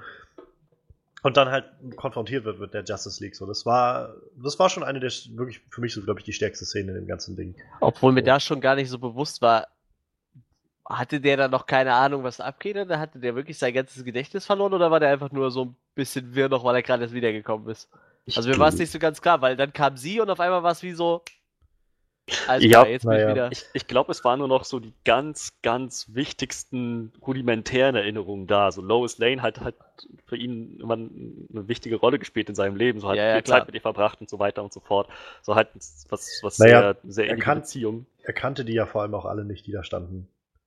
Ja, das war's halt so. Er hat halt irgendwie so, so mehr oder weniger. Deshalb, mir, mir, das wäre so eine Szene gewesen, da hätte ich gern ein bisschen. Ich weiß nicht, also so ein bisschen mehr Input gebraucht für die Szene, so, weißt du, einfach so, um Superman noch ein bisschen mehr zu verstehen. Aber, Und Cyborg Ich- also- hat ja auch auf ihn geschossen. ja, ja, Das, natürlich. das darauf war kommen wir nachher ein wahrscheinlich nochmal zu sprechen, aber dort- ich fand, das war schon ein guter Hint, so dass er sich nicht an Wonder Woman erinnern konnte, aber sich noch sehr gut an Bruce erinnern konnte. Ja, ja, Ja. das war's halt irgendwie. Wahrscheinlich war dem so auch, aber wie gesagt, hätte mir vielleicht noch ein bisschen mehr Input gefehlt. Aber was wollte ich eigentlich sagen? Ich find's total geil, dass sie eigentlich in diesem Film die ganze Zeit irgendwelche Anspielungen bringen, so, die, die so explizit auf die Comics hinweisen. So zum Beispiel diese Szene, wo Bruce sagt, die so, ich, für, für den Notfall habe ich einen Plan so. Also Ja, wenn, der ja, durchdreht, habe ich einen Plan. Das ist halt immer so gewesen so in der Justice League, dass halt Bruce Wayne immer der war, der Superman ausschalten kann als einziger. Ich glaube, ganz primitiv hat er eigentlich einen Revolver mit äh, Kryptonitkugeln. Halt, Habe ich auch erwartet, dass er das gesagt hat. Ich hab, ja, ich glaube aber, ähm, diese Szene, wo er dann, das sagt er ja nochmal, wie er seine, seine Munition in seine, seine, seine Armpolster da reinstopft. Ich glaube, das sollte schon so eine Anspielung darauf sein, dass er irgendwas. Ich meine, wurde jetzt nicht explizit erwähnt, dass er was zu Kryptonitkugeln dabei hat, aber ich gehe schon davon aus, dass es da so relativ äh, drauf hindeuten sollte. Und auch diese Szene mit, äh, das ist halt auch so ein Comic-Klassiker, wo er zum Schluss halt das Wettrennen mit Flash macht. Ne? Das gibt es Ja, ja, in drei oder ja. vier Varianten. Und Superman verliert tatsächlich jedes Mal, bis auf in einer Folge in einem Comic, wo sie ein Charity-Rennen machen, da lässt Flash, da gehen sie gleichzeitig durchs Ziel. Bei Smallville rennt Flash einfach rück, bei, ja, bei, bei, äh, bei ähm, Smallville rennt er nachher rückwärts und winkt ihm Ja. dann nochmal zum Abschied und rennt dann weg. Bei, ähm, also diese Szene, dieser Moment, wo er dann Lois quasi da rauskommt und äh, dann den Tag rettet, das ist wohl oder soll wohl quasi das andere Ende sein von dem, was Bruce in Batman wie Superman in seiner Vision sieht, wenn, wenn Flash halt zu ihm kommt und sagt irgendwie, Lois ist der Schlüssel, Lois okay. ist der Schlüssel. Aber Angeblich. Im Original sagt er das doch nicht, oder? Naja, im Batman wie Superman sagte das, glaube ich. Echt? Er kommt da Lois zurück ist und der sagt, Schlüssel? Ich glaube auch. ich meine, also er sagt vielleicht nicht der Schlüssel, aber er sagt auf jeden Fall, Lois ist Lois, es geht um Lois oder irgendwie sowas in der Art, sagt er, glaube ich, in dem Batman wie Superman. Total verdrängt. Der ist, ist viel passiert in Batman wie Superman. ähm, das ist, also wie gesagt, ein Flash da aus der Zukunft irgendwie oder was weiß ich. Aber auch das, also hätte ich das im Netz nicht irgendwo gelesen, wäre mir das halt nicht bewusst gewesen. Weil, ähm, naja, es wurde jetzt auch in dem Film nicht wirklich aufgegriffen, so. Oder, Ja. ähm, naja, also es wurde auch nicht gezeigt, dass, dass Superman, äh, dass Batman zu ihm meinte, hey Flash, geh mal in die Vergangenheit und, und warn mich mal oder irgendwie so. Oder sag mir, was ich zu tun habe oder sowas. Insofern, ja, wer weiß. Ja, wir haben jetzt äh, gerade schon, schon so kleine Hints drauf gehabt, aber ja, der Ton des Films war ja auch sehr, sehr anders als das, was wir bisher so gesehen haben in Batman wie Superman vor allem und auch Man of Steel. Also ich muss sagen, so generell gefiel mir das eigentlich schon ganz gut. Ich glaube, man hätte jetzt keinen Justice League-Film mit halt so vielen verschiedenen und auch, sag ich mal, bunten Charakteren, also bunt im Sinne vom charakterlichen her, äh, machen können in, in der Art und Weise, wie Dawn of Justice halt aufgezogen war. Hm. Das hätte, glaube ich, also für mich, glaube ich, nicht funktioniert. Und dafür fand ich halt Dawn of Justice so schon dröge genug. Ja. Ähm, weil, wenn halt dann nämlich in der Story das nicht funktioniert, dann, dann bleibt dir halt gar nichts mehr, wenn die alle bloß noch todernst sind. So. Und äh, insofern fand ich den, den Tonwechsel, den sie jetzt hier angestrebt haben, schon sehr, sehr geeignet dafür. Ich, es gibt zwar Sachen, wo das nicht so ganz funktioniert hat, Momente, ähm, aber so insgesamt fand ich die, die Kurskorrektur, die sie jetzt ja wahrscheinlich mal immer noch probiert haben, damit an sich schon irgendwo angemessen. Ähm, was sich für mich zum Beispiel vor allem dann in Superman so geäußert hat, gerade zum Schluss, als er dann da aufgetaucht ist, so die Art und Weise, wie er dann so, ja, wie er dann aufgetreten ist und halt das Kostüm war dann auch ein bisschen leuchtender und, und farbiger irgendwie als sonst und halt, naja, dass er halt dann auch irgendwie so nochmal los ist, um die, die äh, Bürger da zu retten oder sowas. Das wirkte zwar alles sehr, sehr reingezwungen und auch alles für später nochmal, aber so von der Intention her hat mir das sehr, sehr gut gefallen eigentlich, dass sie dass sie es halt ein bisschen abgeändert haben. Aber immer noch irgendwie zum Beispiel düsterer als ein Marvel-Film und Ja. stimmiger so, ne? Also vom dreckig, so hatte ich das. Also dreckig, Ja. aber vor allem auch vom visuellen her dreckig, so dieses Zack Snyder dreckig halt. Ja, ja, genau, genau. Aber also dem ist auf jeden Fall noch treu geblieben, trotz dass der ganze Film ein bisschen lockerer und lustiger wirkt. Also allein der Moment, wenn, wenn äh, einer der herzhaftesten Lacher, glaube ich, irgendwie, wenn Aquaman sich auf die Peitsche von, von Wonder Woman setzt Ja. und halt da, da anfängt zu erzählen. So. Und dann hat dieser kleine Moment, wenn Batman das so, also wenn er das so sieht und kurz so grinst und dann diese Peitsche raus. Das ist halt so. Das sind so diese Momente, wo ich gedacht habe, hätte ich jetzt hier nicht missen wollen, so in diesen, in diesen Sachen. So, Das ist so, da, also ich will halt nicht sehen, wie irgendwie diese fünf Leute oder dann sechs Leute oder so halt einfach nur die ganze Zeit zusammenstehen und so, oh mein Gott, was sollen wir bloß tun? Und so. Das ist so, weiß ich nicht, dann, dann geht das, glaube ich, auch ein bisschen dran vorbei, so an, an den Charakteren, die sie da haben.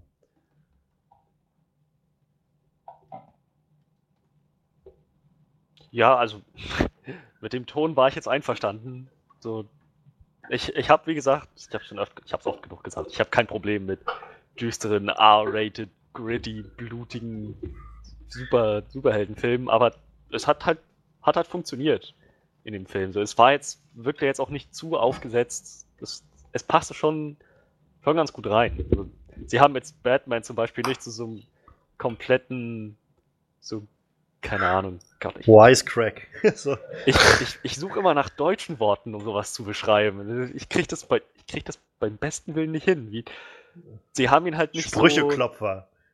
ja, zu so einem, zu so einem, zu so einem, so- so einem Witzbold mehr oder weniger runtergebrochen, sondern er, er blieb schon ernst, aber halt nicht so deprimiert ernst. So, das, das finde ich hat funktioniert. Ja, also ich glaube, da haben sie sich halt nochmal dem angenommen, was, was halt zu Batman wie Superman gesagt wurde. Obwohl ich mir ja, also ich meine, das ist nur Spekulation von mir, aber ich kann mir vorstellen, dass das ursprünglich nicht Zack Snyders Plan war, das so zu machen. Ich könnte mir schon vorstellen, dass Zack Snyder gerne seinen Batman wie Superman Kurs weitergefahren hätte, so alles dekonstruieren und unglaublich düster und ernst und kaputt und so. Ja, ich weiß nicht, vielleicht waren die ganzen lustigen Szenen ja alles äh, Joss Nee, Whedon-Szenen. nee, waren sie wohl nicht. Also, da gerade diese Aquaman-Szene war wohl zum Beispiel auch von Zack Snyder.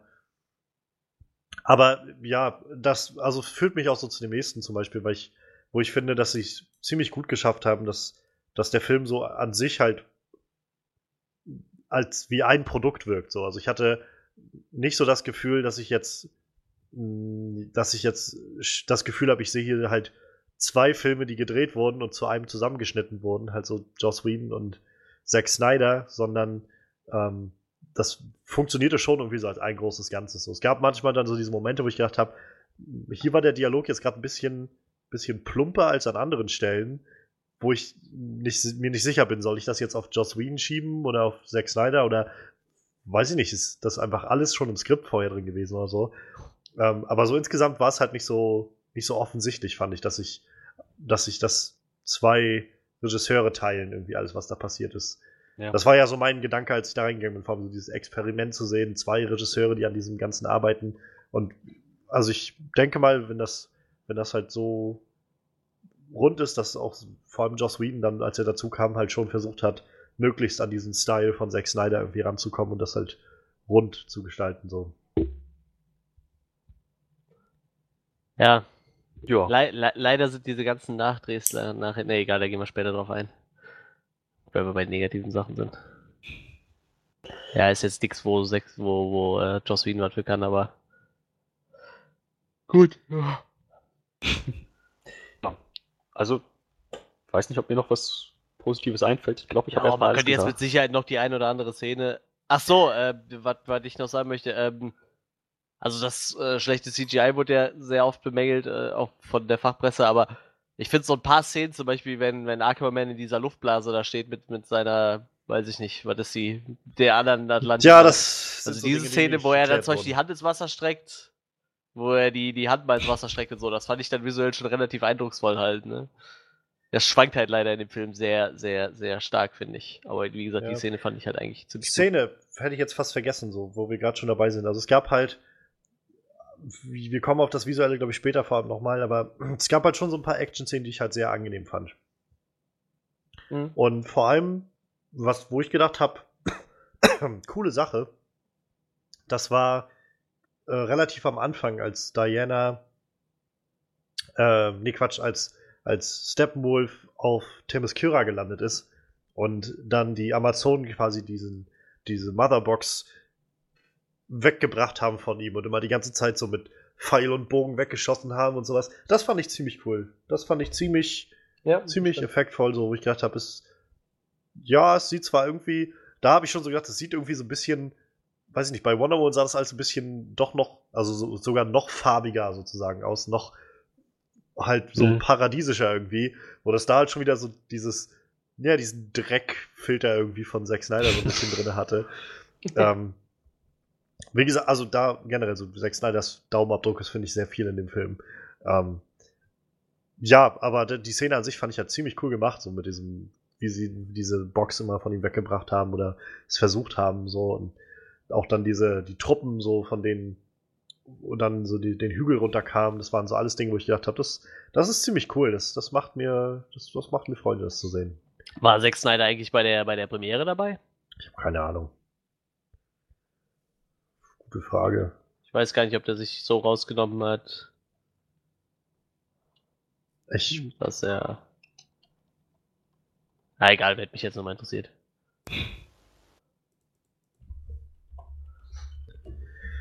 Ja, ich, äh, ich fand zum Beispiel, ich musste so ein bisschen lachen, als der Film dann startete nach dem Intro, wo dann auch äh, halt so die Credits und sowas liefen und dann lief doch dieser Musiktitel im, im Vordergrund. Ähm, wo- wo halt diese Frau gesungen hat und äh, dann halt so gezeigt wurde, wie die Welt jetzt gerade ohne Superman dasteht und so. Und das war, fand ich, so Zack Snyder. Also so volles Rohr Zack Snyder. So dieses irgendein, irgend so ein ruhiger Balladensong, der vorne im Vordergrund läuft so und dazu halt so traurige Szenen irgendwie von der Stadt und in Zeitlupe, wie dieser Typ da irgendwie sich mit dem Ladenbesitzer anlegt und so, weil auf einmal Superman ja nicht mehr da ist oder was weiß ich so. Das war, wo ich dachte, boah, das, ja, das ist Zack Snyder, also das, das merkt man schon.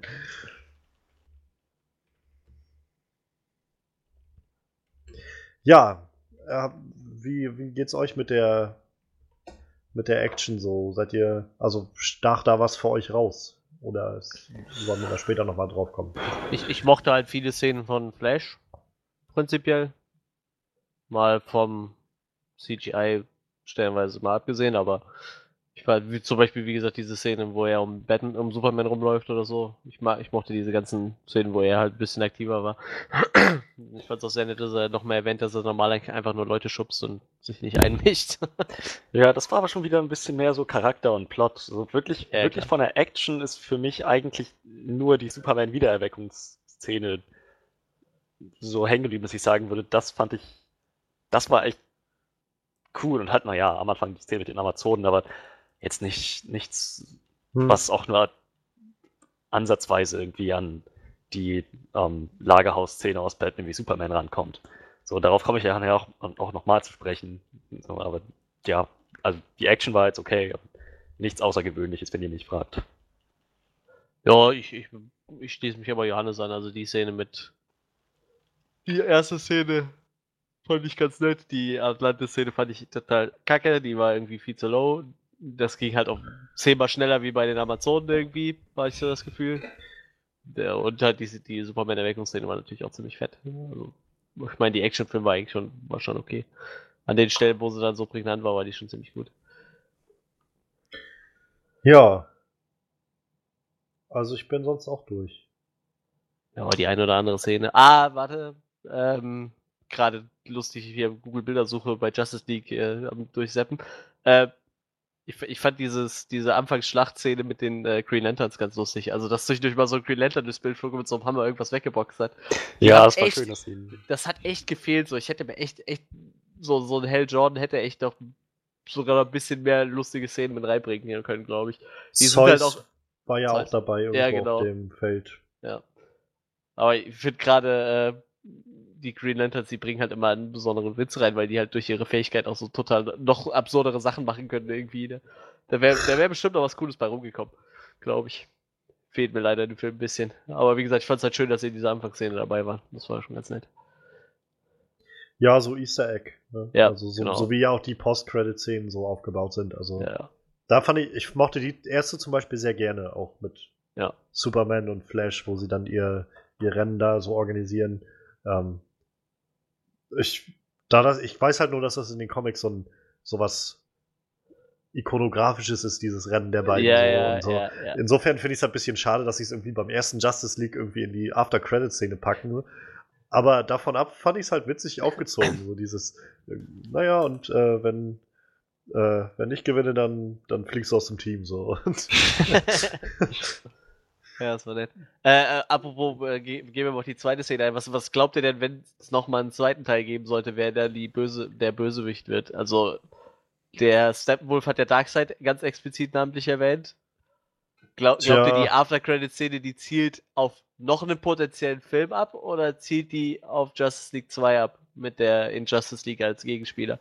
Ich Nur eine Vermutung jetzt, keine, kein, fand ich scheiße Szene, die Szene fand ich nicht so gut oder so, sondern eher nur, was, was glaubt ihr, wer da so dann als Bösewicht einkalkulierbar, wen man da einkalkulieren könnte? Ich weiß gerade echt nicht, ob ich überhaupt noch mit dem zweiten Justice League rechne. Ja, das ist äh, sowieso dahingestellt, aber Aber Wenn dann so würde ich, ja, wenn dann glaube ich, würde sich Darkseid anbieten. denke ich auch, auf jeden Fall. Steppenwolf ist irgendwie nur so der, der Handlanger, so, oh, Ja. gucken, ob ihr bereit seid. Oh, ihr seid bereit, okay. Ja, ich glaube auch, dass diese After-Credit-Szene nochmal wieder den, noch einen Film an, an, an teasern sollte. ich weiß halt nur nicht, also ich kann mir halt einfach nur nicht vorstellen, dass sie, dass sie jetzt, sag ich mal, Lex Luthor, wenn der jetzt da abhaut, dass sie ihn jetzt irgendwie die nächsten paar Jahre irgendwie einfach so in Frieden so lassen. Also, ich kann, kann mir jetzt nicht vorstellen, dass das erst in drei Jahren nochmal aufgegriffen wird, so beim Justice League 3 oder sowas. Oder, Ja, wie Ähm. gesagt, deshalb vermute ich ja, dass es vielleicht nochmal zwischendurch einen Film geben könnte. Gehen wir mal davon aus, dass DCU würde so weit noch existieren. Dann, äh, dass da vielleicht noch schon wieder mit dem Gedanken gespielt wurde, die Injustice League oder wie das, den Aufbau von der Injustice Ja. League nochmal einen extra Film zu packen. Also, Also ich kann mir halt auch noch nicht vorstellen, ich weiß jetzt nicht, wer da noch alles dabei ist bei der Injustice League, aber ich kann mir auch immer noch nicht vorstellen, wie diese Injustice League wirklich eine Gefahr sein soll für diese Justice League, die wir jetzt gesehen haben in dem Film. also so. prin prinzipiell jeder. Also in Injustice League, da war einfach jeder Bösewicht wenigstens einmal drin. Ja, aber ich meine, solange es halt irgendwie keine außerirdischen Überwesen sind, wird das halt, glaube ich, schwer, solange die halt Ja, klar. äh, die Justice League, wie wir sie jetzt da haben, dabei haben, so, die halt ziemlich übermächtig ist. So. ja. Aber ja, also da sehen wir dann auch Deathstroke nochmal und halt äh, Lex Luthor, wie er ausgebrochen ist und sich auch sowas, wo ich mich frage, wie er. Also, ich dachte immer, wenn man irgendwie dann, dann in den Knast kommt oder sowas, dass dann irgendwie seine Konten eingefroren werden oder sowas. Aber nö, scheinbar kann er sich immer noch eine, eine Yacht leisten und Diener und was weiß ich, was da alles rumläuft. Ja, naja. Aber ja, also mich hat, mir hat die erste Szene dann doch besser gefallen als die zweite. Gut. Da können wir jetzt zu den Sachen kommen, die jetzt nicht gut gefallen haben. War gerade für mich nur, nur so, was ihr Ja, ja, na denkt. klar. Ja, ja. So, ich, ich, soll ich mal anfangen? Fang Also, also das CGI war, ähm, das war das, was ich eben sagen wollte. Also ich glaube tatsächlich, dass, weil dieses CGI schwankt in dem Film so dermaßen stark, ich glaube tatsächlich, dass sie für die ganzen Nach-D-Szenen einfach die Zeit nicht mehr hatten, um dieses CGI so gut zu machen.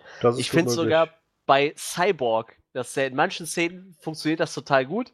Oder sagen wir mal halbwegs gut. Und in manchen Szenen, da hast du das Gefühl, sein, sein Gesicht und so, das passt überhaupt nicht mehr zum Rest. Das, das wobbelt so durch, den, durch die Gegend. Und ich, also ich finde stellenweise ist echt arschig animiert und, und stellenweise hast du halt das Gefühl, das ist total geil. Wie gesagt, diese, diese Atlantis-Szene, wo er da steht und nur so die Hand mal kurz ins Wasser hält, in dieser, in dieser Wasserblase, fand ich total geil, die Szene. Und dann hast du andere Szenen, auch Steppenwolf fand ich eigentlich total miserabel animiert, muss ich sagen. Also das ganze Gesicht von dem und so fand ich echt nicht gut. Weil ich glaube halt, viele, viele von den Nachdrehszenen sind echt nicht gut animiert worden. Ich glaube echt, da hat dann nachher die Zeit gefehlt irgendwie. Das Ding ist ja vor allem auch gerade mit Steppenwolf. Es, es wäre ja nicht mal nötig gewesen, den komplett CGI zu machen. Also ich meine, das ist jetzt ja ich auch nicht, ist ja jetzt kein, kein Ungetüm so, sondern es ist ja eigentlich nur ein, ein Kerl, den man jetzt ein bisschen vernarbt gemacht hätte oder so und mit einem Helm auf. So, das ist. Ja, warum stimmt. musste das jetzt alles CGI sein? So was, das war halt einfach echt scheiße. Also wirklich hässlich. Ja, finde ich auch. Und also bei, bei Steppenwolf hat mich das mitgestört, was noch zu der großen Liste von Steppenwolf-Problemen dazukommt. ähm, aber halt auch Cyborg, wie du schon gesagt hast. Also es fiel mir ja manchmal echt schwer, das ernst zu nehmen mit Cyborg. So, Ja. ich gedacht habe, meine Güte, also äh, das sieht jetzt echt aus wie, wie aus einem PS4-Spiel oder so. Vor, vor allem PS3 stellenweise hatte ich sogar das Gefühl, dass sein komplettes Gesicht animiert war. Nicht Ja, nur ja, sein, ja, ja. sein. Nicht, nicht nur die Metallparts in seinem Gesicht, sondern alles. Und ich glaube auch, dass du die mit einer Applikation hättest an sein Gesicht anbringen können. So, das hättest du auch nicht CGI Ja. animieren müssen. Äh, garantiert nicht. Also so weit äh, ist dann die Maskenbildnerei doch, dass man das hinkriegen könnte, glaube ich. Ja, also das, und das kommt halt dazu zu den, all dem Rest so. Also die, Ja. die Action-Sachen, wie gesagt, bis auf die ein, zwei Sachen, die wir jetzt vorhin genannt haben, fand ich, sahen immer sehr, sehr fake aus. Ähm, Gerade am Schluss auch irgendwie dieses Ganze in, in äh, Russland oder wo sie da waren. Ja. Keine Ahnung, also es sah einfach echt hässlich aus. So. Das, was ich schon im, bei den Trailern immer meinte, es sieht irgendwie aus wie so ein Videospiel. halt nur nicht gut so. Da, da hast du halt stellenweise so eine Szene, da steht Superman am Himmel, du siehst halt ganz klar, das ist äh, Henry Cavill, der dann vor dem Greenscreen irgendwo posiert und dann fliegt er durch die Luft und in einem Moment ist es so ein richtig schlechtes CGI und dann steht er wieder an einer anderen Stelle und du siehst wieder, das ist einfach nur Henry Cavill vor dem Greenscreen, so, wo du denkst, oh, wieso sieht das alles so mies aus, das kann man doch nicht so schlecht animieren, so. Gerade bei so Szenen, wo es richtig schnell war, hast du das Gefühl gehabt, die haben sich noch weniger Mühe gegeben, so. Ich glaube, wenn du dir da so ein Standbild anguckst, dann, dann hat das noch nicht mal PS4-Grafik, dann bist du wieder so auf PlayStation 3 zurückgerutscht Ja. oder so. Das ist total fies, echt. Ja, da, da, also ich, da fasst man sich echt an den Kopf, so wie man, wie sie das halt auch irgendwie dann gesagt haben, nee, weißt du was, jetzt ist egal, jetzt, jetzt hauen wir danach raus. So. Das, das verstehe ich halt irgendwie nicht, um echt zu sein. Weil das. Nee. Ich habe mir jetzt gerade aus Spaß tatsächlich mal die Steppenwolf Comic-Vorlage angeguckt und das ist einfach ein Typ. Ja, der, der, das, ist, doch, das ist doch nicht mal, der ist doch nicht mal vernarbt, so. Der hat ein, zwei Namen im Gesicht, aber das ist einfach nur ein ganz normaler Typ. das ist doch irgendwie. Oh, furchtbar, das macht's jetzt noch schlimmer. Ach, nee. Das ist echt krass. Also, was ich da gedacht habe, ich weiß es nicht. Wie gesagt, bei den Nachdrehs mag sein, dass die Zeit nicht mehr gereicht hat, aber vielleicht hätte man dann doch echt besser von seinem, seinem Pfad abweichen sollen oder so und sagen sollen, ja. wir, müssen, wir, brauchen noch ein bisschen mehr für die Postproduktion ja. oder so. Ja, ja ist aber. Halt, ist halt echt fragwürdig. Also ich, ich kann mir halt nur vorstellen, dass sie halt echt gedacht haben, nein, wir müssen das je, genau jetzt raushauen, damit das irgendwie alles noch so viel Geld einspielt, wie es einspielt oder sowas. Ich habe keine Ahnung. Also ähm, der Witz ist, ähm, 2011, als der Torfilm rauskam, der erste, hat Zack Snyder halt gesagt, also in so einem Interview gesagt gehabt, Superman ist halt der, der verdammt nochmal größte Superheld des Planeten. So. Er ist halt der Vater aller Superhelden. Ähm, meine, meine Frau und ich, wir, also Deborah Snyder, die auch Produzentin, glaube ich, dabei war, so, we are talking about this, wir reden darüber. Und ich, und ich sage halt sowas wie, Thor, echt jetzt? Thor hat einen Film? Ich meine, was ist los? Wo sind die Superman-Filme? So, und, und, jetzt kommt halt Justice League, zwei Wochen nach dem erfolgreichsten Thor-Film bisher raus, der irgendwie so sehr gelobt wurde von Kritik und Zuschauern und und dann halt, naja, irgendwie dann der Justice League-Film mit Superman drin, zwei Wochen später von Zack Snyder, wo ich, ja. es ist halt, ja, also ich finde generell mal, abgesehen von der, von der äh, optischen Sache, so von den Visual Effects, auf vielen, vielen Ebenen habe ich das Gefühl gehabt, der Film ist einfach drei Jahre zu spät so. Also ja.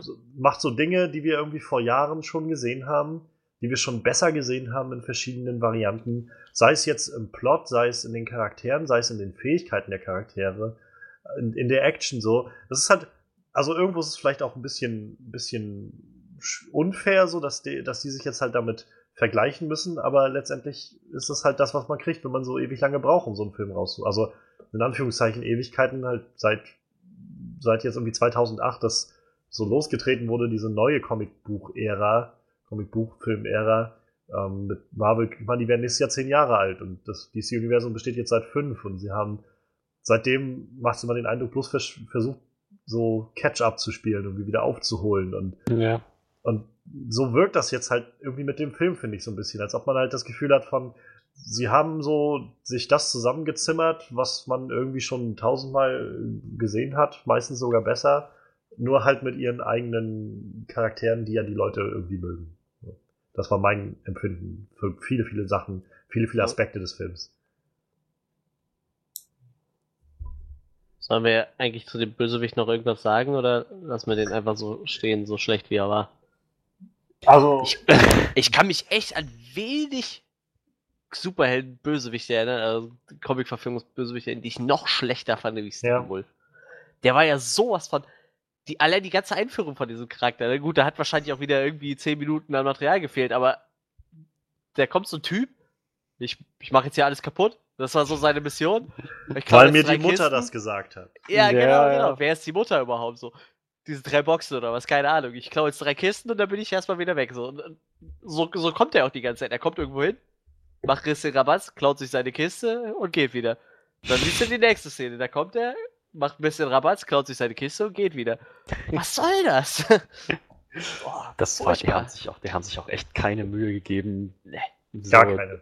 Also wirklich null, wirklich null. Also nicht mal, nicht mal, um dem irgendwie auch nur, auch nur den Hauch einer, einer, eines Charakters zu geben. Mhm. Also, er war einfach nur der, er kommt an und ist der Zerstörer der Welten, weil Mutter das gesagt hat. Wer ist Mutter? Und der irgendwie an. wahnsinnig geworden ist, das letzte Mal, als er verloren hat oder so.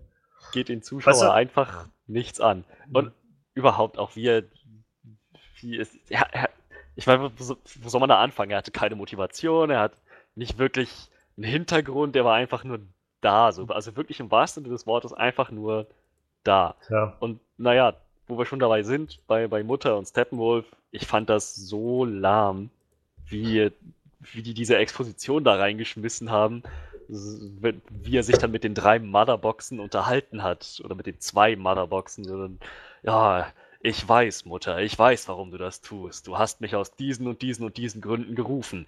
Und zu dieser Zeit wegen dem. So, okay, also soll ich jetzt glauben, dass Mutter in diesem Moment zu ihm spricht und er übersetzt das einfach nur noch mal, falls ihm gerade jemand zuhört. Das, das, das war so billig einfach. Das, das fand ich echt traurig. Ja. Ja, traurig, das trifft Also- ziemlich gut, ja. Man, man könnte halt, wenn man ganz großzügig ist, sagen, als Motivation ist halt irgendwie da, dass er scheinbar ja glaubt, diese Welt gehört ihm und er will sich Darkseid beweisen. Aber das ist schon echt eine sehr, sehr positive Auslegung von all dem. Ähm, Naja, ich, das ist halt, wenn, wenn, wenn das seine Motivation ist, dann ist die im Prinzip innerhalb von zwei Sätzen abgearbeitet worden. ja, ja, ja, ganz genau. Ja, vor, Das vor allem, halt. wenn es dieses Darkseid, wenn er nur dafür da gewesen ist, um Darkseid vorzubereiten, hat selbst das nicht funktioniert, ne? Also Ich könnte mir vorstellen, dass der ursprünglich viel mehr erwähnt wurde und vorbereitet äh, wurde. Wahrscheinlich, ja. Und sie dann irgendwann gesagt haben, oh, übrigens, wir machen dann doch kein Justice League Part 1, Part 2 irgendwie in zwei Jahren, sondern erstmal Part 1, also erstmal Justice League und dann gucken wir weiter so. Ja. Und dann streich mal lieber alles mit Darkseid raus, was da so noch drin war.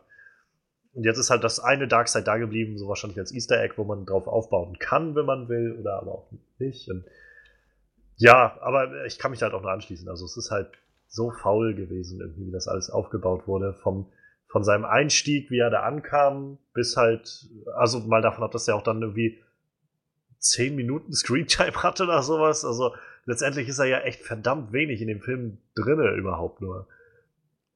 Dann, dann irgendwie einen Plan hat, der keinen Sinn macht, so auf mein Empfinden, auf mein Empfinden oder sein Vorgehen jedenfalls macht wenig Sinn. Und halt der Schluss, den ich noch mit am beleidigsten fand, dass er dann auf einmal von seinen Parademons da zerfleischt wird oder so und einfach wieder weggebeamt wird. So, das, Hm. keine Ahnung, das ist halt einfach echt faul und, und schlecht gemacht. So. Doch so eine Sache. Parademons attackieren alles, was Angst hat. Ich frage mich, warum sie dann überhaupt Batman angegriffen haben. Oder Tja. Aquaman. Oder Wonder Woman. Ich hab, ich glaube nicht, dass die jemals wirklich Grund zur Sorge hatten Ja. in diesem Film. Oder warum sie halt nicht die Leute in diesem russischen Dörfchen angegriffen haben. Mit dieser russischen Dörfchen-Menschen-Plotline, die unglaublich wichtig war für diesen Film.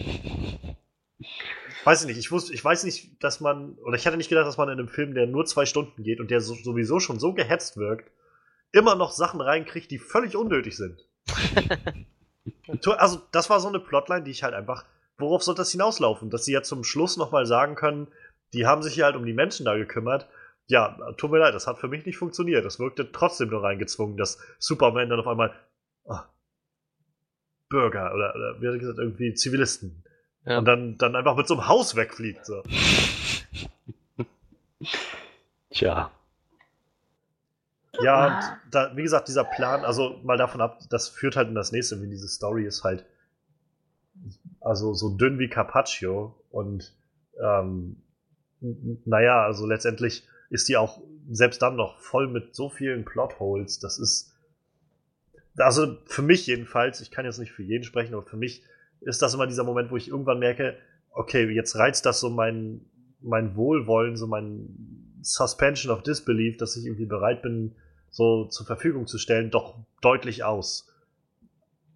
Also wo ich dann irgendwann merke, oh, tut mir leid, aber warum soll das jetzt funktionieren? Ich bin ja gerne bereit, auch irgendwie mal einfach zu sagen, ich lasse mich jetzt einfach mitnehmen von dem Moment, aber ich verstehe jetzt gerade nicht, warum sie auf einmal in diese komischen Bar äh, da rein sind oder was das war äh, aus irgendeinem Grund. Und warum kann sich warum weiß Steppenwolf, wo diese ersten zwei Kisten sind und kann sich einfach dahin beamen? Bei der dritten Kiste muss er aber irgendwie erst Leute entführen, um das rauszufinden. Und also, das sind alles so Dinge, wo ich dann. Was zur Hölle? Warum ist Batman auf einmal derjenige, der sagt, wenn wir nur, wenn es nur den kleinsten Teil einer Chance gibt, dass wir Superman wiederbeleben können und er unser Freund ist, dann müssen wir das machen. Wo er im letzten Film noch derjenige war, der gesagt hat, wenn es auch nur den kleinsten, die kleinste Chance gibt, dass er irgendwie gegen uns ist, müssen wir ihn unbedingt ausradieren. So. Und dann kommt das nächste Ding, das alle da vom Anfang an, das, was Zack Snyder uns seit Man of Steel durchdrücken will, dieses, er ist ein Symbol der Hoffnung und die Menschheit, generell, die Menschheit verliert scheinbar jegliche Selbst, äh, Selbstbeherrschung, wenn Superman stirbt und kommt überhaupt nicht mehr klar und alle wollen am besten nur Selbstmord begehen. So. Und dann verstehe ich einfach nicht, also, wann war Superman in diesem DC-Universum mal ein Symbol der Hoffnung? Ja. Ja. Wir, wir haben in Man of Steel war irgendwie einen Tag Superman und hat halb äh, Metropolis zerlegt. In Batman wie Superman stand er vor Gericht deswegen und alle haben geglaubt, dass er da irgendwas in die Luft gejagt hat. Und plötzlich sollen wir jetzt davon ausgehen, er wird halt als großes Symbol der Hoffnung äh, verehrt. Und ich weiß nicht, das ist halt so, wo ich denke, das, das wirkt einfach so zusammengeschustert und beim besten, also im wohlwollendsten Sinn kann ich nur noch sagen, halt für Fans gemacht. Also für die Leute, die halt diese Charaktere alle kennen aus den Comics und sich halt gerne sagen, naja, ich kann mir das ja alles so selbst aus den Comics quasi mit Hintergrundwissen zusammenfüllen, was ich da jetzt sehen will. So, als Film, finde ich, macht das weder in, in der Kontinuität dieser eigenen Reihe viel Sinn, noch halt alleinstehend. Ja.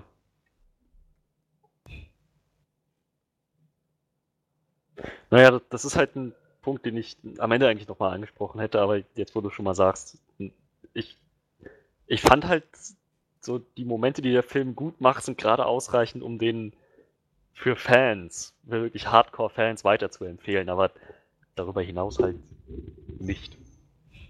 Ja, also ich meine, man, man hat es ja schon so ein bisschen gemerkt bei unserem Auf, bei unserer Auflistung so der Dinge, die uns gefallen haben. Ständig kommt man in diesem, diesen Bereich, wo man wieder sagen muss, Ja. aber so weil, weil also für, Ja. jedenfalls für mein Empfinden und ich glaube für euch ja auch ähnlich, so einem guten Moment dann wenigstens zwei gegenüberstehen, wo man so sagt, echt, was, was ist das jetzt gerade so? Mhm. Wie gesagt, auch gerade diese Nummer, wo sie irgendwie Superman wiederbeleben, wo ich halt denke, wie, wieso? Und dann, dann stehen sie da und kurz bevor es losgehen soll, sagt Aquaman auf einmal, übrigens, Leute, ich glaube, es ist doch eine schlechte Idee. Lassen wir das doch lieber so. Was, was, was soll ich jetzt daraus mitnehmen? So, ist, ist er einfach ein bisschen langsam oder? Nee, der hat ja die ganze Zeit gesagt, dass das eine scheiß Idee ist. Nee, hat er, hat er nicht. Er hat gar nichts dazu gesagt. Er hat doch sogar, äh, wo die vor dem Wasser stehen, gesagt, das ist eine scheiß Idee. Also bevor die Ja, angefangen das, haben damit. das war genau der Moment, als sie dann da waren und anfangen so. wollten. Da hat er gesagt, oh nee, Leute, ich finde es eine scheiß Idee. So.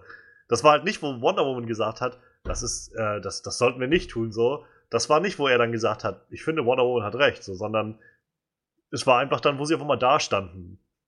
Und das war halt, wo ich gedacht habe, es kommt jetzt ein bisschen spät irgendwie. Ich bin grad, ich bin mir ziemlich sicher, der hat das vorher auch schon gesagt. Das ist scheiße. Ich glaube, der war schon, ich meine, der war die ganze Zeit dagegen. Nee, Von also Anfang ich, an. Ich weiß nicht, was im Kino hat es mich sehr in dem Moment erwischt, wo ich gedacht habe, wow, der scheint nicht mal, also das scheint nicht rübergekommen zu sein. Ich glaube, der einzige Kommentar dazu war halt von Cyborg, der halt meinte irgendwie, es ist ein Risiko, aber ich bin, ich bin Batmans, äh, ich bin Batmans Meinung, so das müssen wir durchziehen. So. Vielleicht war auch noch irgendwo ein Kommentar von Darkman, den ich jetzt nicht mitbekommen habe. Aber Ich, ich muss doch gerade überlegen, aber ich, ich meine, meine, ich habe keinen gesehen mehr davon. Und ja, das führt halt so auch wieder in das nächste. Also mal davon ab, dass ich halt Jason Momoa irgendwie, also guter Cast irgendwie für diese Aquaman-Rolle. Ich weiß eigentlich nichts über diesen Charakter. Also so fast gar nichts.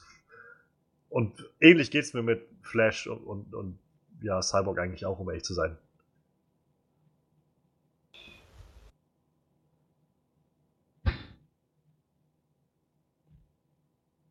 Möchtet ihr mir widersprechen? Möchtet ihr mir zustimmen? Nein, ich- Ich habe, das ist, das ist komplett wahr. Ich habe dem einfach nichts, nichts hinzuzufügen. Ich könnte höchstens zum nächsten Punkt übergehen, aber wenn ihr noch nicht fertig seid mit Flash und Cyborg oder du noch nicht mit deinem Punkt fertig bist, dann mach ruhig weiter.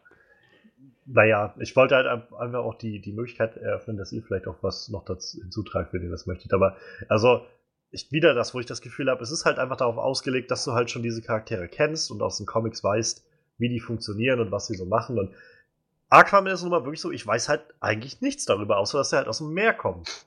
Und irgendwie scheinbar mit, mit Fischen reden kann und ähm, Wasser kontrolliert so. Aber, ich habe halt keine Ahnung, was das eigentlich für ein, für ein weder was das für ein Charakter an sich ist, noch was der, wo der herkommt, was der, was der macht oder sowas. Wir sehen ihn einmal in Atlantis, scheinbar erkennt man ihn da unten nicht. Das gibt mir ehrlich gesagt keinen Kontext für irgendwas davon. Naja, Ja, scheinbar kennt ihn dann ja keiner so. Der so, ach, der Sohn von weiß ich nicht mehr von wem. Du, Ja. du kommst auch mal hier hin. Ja, das ist ja schön. Und ich denke so, hä? Ich dachte, der wohnt da so. Ist, Ja. der, ist der nicht eh immer da so? Ja, hier, ich brauche noch was von dir. Da kommt er dann mit seiner Rüstung also. Warte mal, der war doch nie da, aber die haben, aber eine Rüstung für ihn haben sie jetzt noch da. Die konnten sie ihm jetzt noch mitgeben. Und das ist ja noch wieder die Frage, so was, warum, warum ist er dann einmal im Jahr oder so noch bei dieser Springflut in diesem komischen Dorf oder sowas? So, das ist halt, das sind so alles Dinge, die irgendwie so reingeworfen werden, weil es halt wieder irgendwie nette Momente macht, so nette visuelle Effekte und wie wir uns das damals schon gedacht haben in dem Trailer. Dieser Moment, wenn Aquaman mit dieser Whiskyflasche so ja, ja, über, stimmt. über den Stein. Der, diese Szene macht keinen Sinn in diesem Film. So, es Sieht ist einfach nur total cool aus und macht die- überhaupt keinen Sinn. Die wirkt so richtig rausgerissen, habe ich das Gefühl gehabt. Das war so richtig. Ähm, die, diese, Fil diese Szene, das war ja, nachdem er diesen Fischer da gefunden hat und irgendwie ins, in dieses Haus reinbringt, da dieses Lager, und dann sich die Flasche Whisky schnappt und rausgeht, und dann kommt so diese voll coole Musik irgendwie dazu drunter. Ja. Und der geht dann da in Zeitlupe lang, wirft diese Whiskyflasche weg und springt ins Wasser. Und dann vererbt die Musik wieder und wir kommen zu dieser Angriffsszene von Steppenwolf, der Atlantis angreift. Das, das hat keinen Zusammenhang miteinander. Ja, das war das, was ich am Anfang schon meinte. So, du hast so das Gefühl, da kommt eine Szene, dann kommt die nächste Szene und Ja. dazwischen fehlen dir noch 10 Minuten oder so, weißt du? Das, so, ja, das ist total ätzend. Und das hast du die ganze Zeit in dem Film. Du hast eine Szene, dann die nächste. Du hast die Szene, wo Lois Lane ankommt. In der nächsten Szene stehen die auf einmal in dem Farmhaus. Was dazwischen passiert, ist keine Ahnung. Scheint auch keinen zu interessieren. So, es ist einfach so, die ganze Zeit geht das so. Du hast die nächste, eine Szene, dann hast du die nächste Szene. Und irgendwie wirkt es so, als wären dazwischen noch zwei Szenen weggeschnitten. So. Aber da glaube ich echt, das liegt weder am Regisseur noch sonst wo dran. Ich glaube, das liegt einzig und allein an dem Studio, was gesagt hat, macht mir da mal zwei Stunden Ja, Film ja. raus. Da kannst du ja nur noch die, die prägnanten Szenen nehmen und alles, was dazwischen irgendwie diese Szenen erklären würde, musst du ja irgendwie rausnehmen, sonst kommst du wahrscheinlich nie auf die zwei Stunden. Wenn Zack Snyder und Joss Whedon im Ursprung mal drei Stunden vorgesehen haben, so, dann weiß ich auch, warum ich an dem Film nichts gerafft habe, so. Warum ich keine Ahnung habe, wer eigentlich Aquaman ist, außer das ist so ein Typ mit grünen Augen, so, der schon so eine absurde Augenfarbe hat, dass wahrscheinlich jeder weiß, dass er der Aquaman ist, so, allein schon wegen seinen rausstechenden Augen, so. Und da, das war's halt. Das, ah, das war so dämlich die ganze Zeit. Den ganzen Film, du sitzt da zwei Stunden und denkst so, oh, da fehlt noch da- mindestens eine Dreiviertelstunde so, damit überhaupt irgendwas in diesem Film Sinn macht. So. Das ist total zum Kotzen. Fand, fand ich ehrlich gesagt auch jetzt, gerade wo wir schon angesprochen haben mit Aquaman und Flash und so, dass da halt echt nicht viel rübergekommen ist. Flash war noch einer der guten, der, der guten Beispiele. Aber ich, ich meinte auch im Nachhinein schon zu, zu dir, Johannes, so 15, 20, vielleicht 30 Minuten hätten dem Film doch ganz gut getan, denke ich. So, wir haben uns ja schon mal über, drüber unterhalten vor ein paar Wochen, als rauskam, wie lange der Film dauern wird. Und dann war ich auch noch irgendwie positiv gestimmt und meinte, naja, könnte, könnte ja noch, könnte ja noch alles hinhauen, aber letzten Endes wäre ein bisschen mehr Länge, glaube ich, gar nicht schlecht gewesen, wenn sie sich denn tatsächlich dann für die Charaktere entschieden hätten, diese Zeit zu nutzen. ja. Es ist halt Also- auch irgendwie super faul, wie die nachher die Charaktere in die Justice League eingeführt haben, ne? Du hast zwei Leute, die erst so sagen, nö, hab ich keinen Bock drauf, interessiert mich nicht. So, bei dem einen wird sein, sein, sein, sein, sein Land, mit dem er scheinbar eigentlich gar nichts zu tun hat, so, weil die kennen ihn ja nicht mehr, angegriffen wird. Ja, okay, jetzt bin ich dabei, jetzt helfe ich euch. Der andere, der wird sein Vater entführt. So ein Zufall. Natürlich, dann ist er natürlich dabei, so. Vorher hat es ihn nicht interessiert, aber als sein Vater entführt wird, ja, dann muss er helfen, so. so oh, zweimal so richtig faul erklärt, warum die jetzt doch auf einmal Ja, sagen, vor allem- okay. Wieder dieser Punkt. Warum muss Steppenwolf auf einmal Leute entführen und befragen? Ja, So. ja. Keine Das ist doch völliger Bullshit gewesen. Aber ja, das, das führt halt, also führt halt dazu, dass man irgendwie möglichst zügig von A nach B kommt. Und Ja, um ehrlich genau. zu sein, ist das, finde ich, das, was den Film am besten beschreibt. Das ist irgendwie so diese Ansammlung von Szenen, wo man nur das Allernötigste tut, um dazwischen halt von A nach B zu kommen. Ich finde, man merkt es auch sehr stark immer, gerade wenn diese Momente, diese Action-Sachen rum sind, diese Set-Pieces, dann hast du wieder so Momente, wo sie einfach kurz darüber reden, was jetzt als nächstes passiert und irgendwer so diese Expositionskeule rausholt und halt so ohne irgendwie das, das so natürlich im Gespräch einfließen zu lassen oder sowas gleich kommt, keine Ahnung, ich habe jetzt das und das rausgefunden und wir müssen sofort da und dahin, denn da geht's jetzt weiter so. Gut, schätze schon. Und selbst dann, das, was du eben schon meintest, Manuel, ich glaube, das Editing ist halt einfach echt. Also, du bist halt echt am Arsch, wenn du auf einmal hörst, der soll jetzt bloß zwei Stunden lang sein. Ja, ja, ja. nicht nur, dass halt Szenen fehlen, so auch generell Szenen, die einfach so zu kurz wirken. So man das Gefühl hat, jetzt, man hatte nicht mal Zeit zu atmen, gerade so wirklich. Es war einfach nur so wupp und vorbei und weiter geht's. Und Und dann halt immer noch diese komische Russen-Plotline da reingeschlossen. ich verstehe das einfach nicht. Ach, ja, das ist, das, das ist halt so richtig frustrierend gewesen für mich, weil ich halt gedacht habe, nette Momente hier gerade und dann kommt wieder so ein Bullshit. So, so wieder so ein. Wie gesagt, also wie, wie muss das irgendwie Willem Dafoe gehen, der halt komplett rausgeschnitten wurde aus dem, oder rausgeschnitten wurde aus dem Film. So. Ich hätte auch gerne mehr von, von Gordon gesehen, als echt gesagt, dass er da ja, zweimal ja. kurz dasteht und irgendwas sagt. So. Jetzt, obwohl, jetzt, obwohl, ich an der Stelle so an, an, äh, an J. Jonah Jameson denken musste, als er, ja. äh, als dieser Typ ihm da sein, sein äh, der Police Officer oder so ihm da diese Akte gegeben hat und so, wie ich immer gedacht habe, und er eben noch so ein Bild zeigt von diesem Parademon und so, ich sag mal, das sind keine Bilder von Spider-Man! Bringt mir Bilder von Spider-Man! keine Bilder von Superman! Bringt mir Bilder von Superman! Irgendwie sowas. Diese Spinne ist eine Gefahr! Boah, jetzt stell dir mal vor, wie scheiße das sein muss, wenn du jetzt so ein Joe Whedon bist oder Zack Snyder und dann musst du so, dann holst du sein Telefon raus, so, dann rufst du so bei William Dafoe an und sagst so, ja, tut mir jetzt leid, dass ich dir das sagen muss, aber wir mussten deine Szene rausschneiden, wir haben halt nur zwei Stunden, so, so voll ja. zu kotzen, sowas. Ich glaube, der ist halt auch, wird auch wahrscheinlich, also er wird bestimmt trotzdem bezahlt worden sein. Ja, sicher. Ja, aber genau. trotzdem doof, ja. Ich meine, die Szene kriegen wir mit Sicherheit auch noch zu sehen, machen wir uns nichts vor, der drei Stunden Cut kommt wahrscheinlich doch ja. so. ja, wahrscheinlich.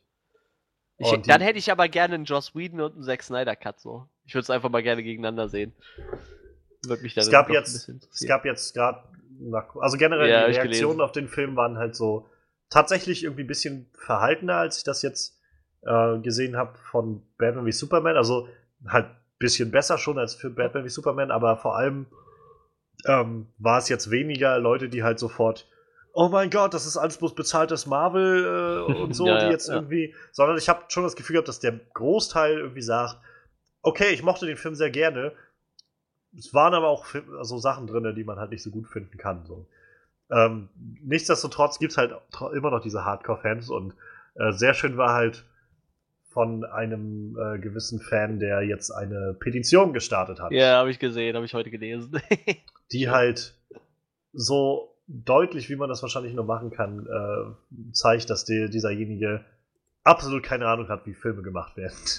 also, ähm, es ging darum, dass sie, in seiner Petition ging es darum, dass der Film äh, zum einen, dass der originale Soundtrack wohl von Junkie XL schon gemacht wurde und dann später durch Danny Elfman ersetzt wurde, was halt schon seltsam ist und deshalb äh, Fans enttäuscht waren und halt, dass der Zack Snyder Cut halt auch noch veröffentlicht werden soll. Was halt voraussetzt, dass Zack Snyder mit seinem Cut fertig war, was halt auch nicht ja. stimmt. Naja, und äh, das ist halt irgendwie sehr interessant, dass jemand auf die Idee kommt. Aber der ist doch gnadenlos mit seiner Petition gescheitert, ne? oder wie war das? Ich glaube, der hatte da nicht wirklich viel Zuspruch für bekommen. Wahrscheinlich. Aber tatsächlich. Momentan 76.000 Unterschriften. Mich würde tatsächlich aber auch so interessieren, was für eine Vision Zack Snyder so hatte. Und, und aber natürlich auch, was Joss Whedon für eine Vision hatte, bevor er ja. auf zwei Stunden runterkürzen musste. So. Ja. Also wenn, wenn ich so einen Director's Cut hätte, dann hätte ich gerne zwei Versionen davon so, ne? Also wegen mir halt, Zack Snyder macht aus dem Material das so, wie er sich das vorstellt, aus dem Material, was halt da ist, so. Und Joss Whedon macht halt so, wie er sich das vorgestellt hätte. Ich würde ja. einfach beide Versionen gerne sehen. Ich rate mal, das werden wir nicht zu sehen bekommen. Nee, aber, aber eine längere Fassung werden wir kriegen, so, da brauchen wir uns, glaube ich, nichts vormachen. Wahrscheinlich, in der Hoffnung, dass sie damit noch ein bisschen Geld abgasen können. Ähm, was ich jetzt die ganze Zeit schon sagen wollte, die arme Lois Lane. das, sie haben mal, vor allem Amy Adams ist so eine grandiose Schauspielerin. Und sie haben mal in Man of Steel angefangen, sie eigentlich noch so als diese voll engagierte Reporterin zu zeichnen, die halt so so selbstbewusst im Leben steht und so sich von nichts zurückschrecken lässt und irgendwie auch ins Terrorgebiet fährt und was weiß ich. Und, und dann, nachdem sie dann irgendwie Superman kennengelernt hatte, wurde sie dann irgendwie so zu seinem Love Interest sowieso, aber schon in Batman wie Superman war sie ja dann nur so ein Spielball, der irgendwie dazu diente, halt Superman irgendwie herauszukitzeln und, äh, und irgendwie anzuleiten und so. Und in diesem Film ist ja eigentlich nur noch, nur noch dann eingesetzt, wenn es darum geht, dass Superman gerade Motivation braucht oder sowas. Und ich fand das so traurig, so, weil ich gedacht habe, dieser Charakter, wie so viele andere auch da drin, aber der noch am meisten, der kann ja nicht mal Charakter sein. Das ist einfach nur noch gerade so ein Instrument, um irgendwas zu erreichen. Und gerade bei einer tollen Schauspielerin und gerade bei einer Rolle, die man eigentlich sehr interessant gestalten könnte, kommt dann sowas. Und ich habe ehrlich gesagt einen. Also, das war sowas, wo vielleicht auch das nächste kommen. So einige dieser Gags waren so ziemliche Rohrkrepierer. Also, das hat so gar nicht funktioniert mit mir, meine ich hier. Manche Sachen. Und einer davon war halt relativ zu Anfang, wo Lois sich mit, mit Martha trifft. Und ich, vielleicht habe ich es auch einfach nicht verstanden, aber keine Ahnung. Also, ich meine, dann sagt, äh, sagt Martha, sagt doch dann irgendwie sowas zu ihr wie, ähm, ja, Clark meinte schon immer, dass du halt sehr engagiert bist oder irgend sowas. Und wie, was? Naja, er hat immer gesagt, dass du sehr durstig bist. Ja. Ich meine, hungrig. Verstehe ich das? So wie jeder andere auch, dass sie halt thirsty war, so. Ja, ich, Aber, aber warum, warum sagt die das? Und warum hat Clark das zu seiner Mutter gesagt? Und da, was, warum soll ich das als Zuschauer wissen? ja, das war so einer dieser Dinger, wo ich gedacht habe, hä? Und ich glaube, da haben sich so, so gefühlt alle im Kino so umgeguckt, so was, hä? Hab ich das jetzt gerade richtig verstanden? Und da waren dann noch mehr, so, so eine Dinger, wo ich gedacht habe, okay, das war jetzt irgendwie ein bisschen überzogen, so dazu. Ja.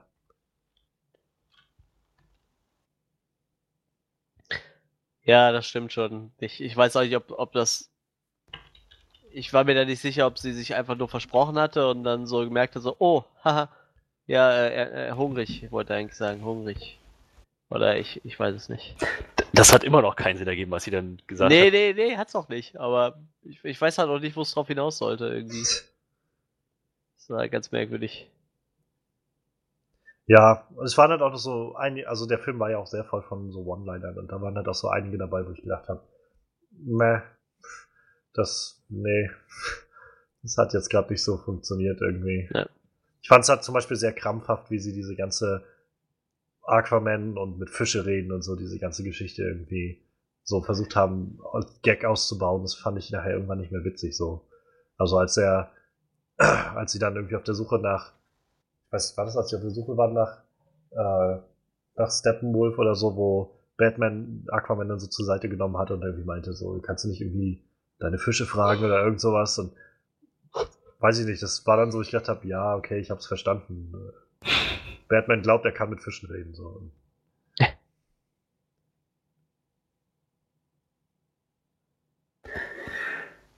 Ja, naja, also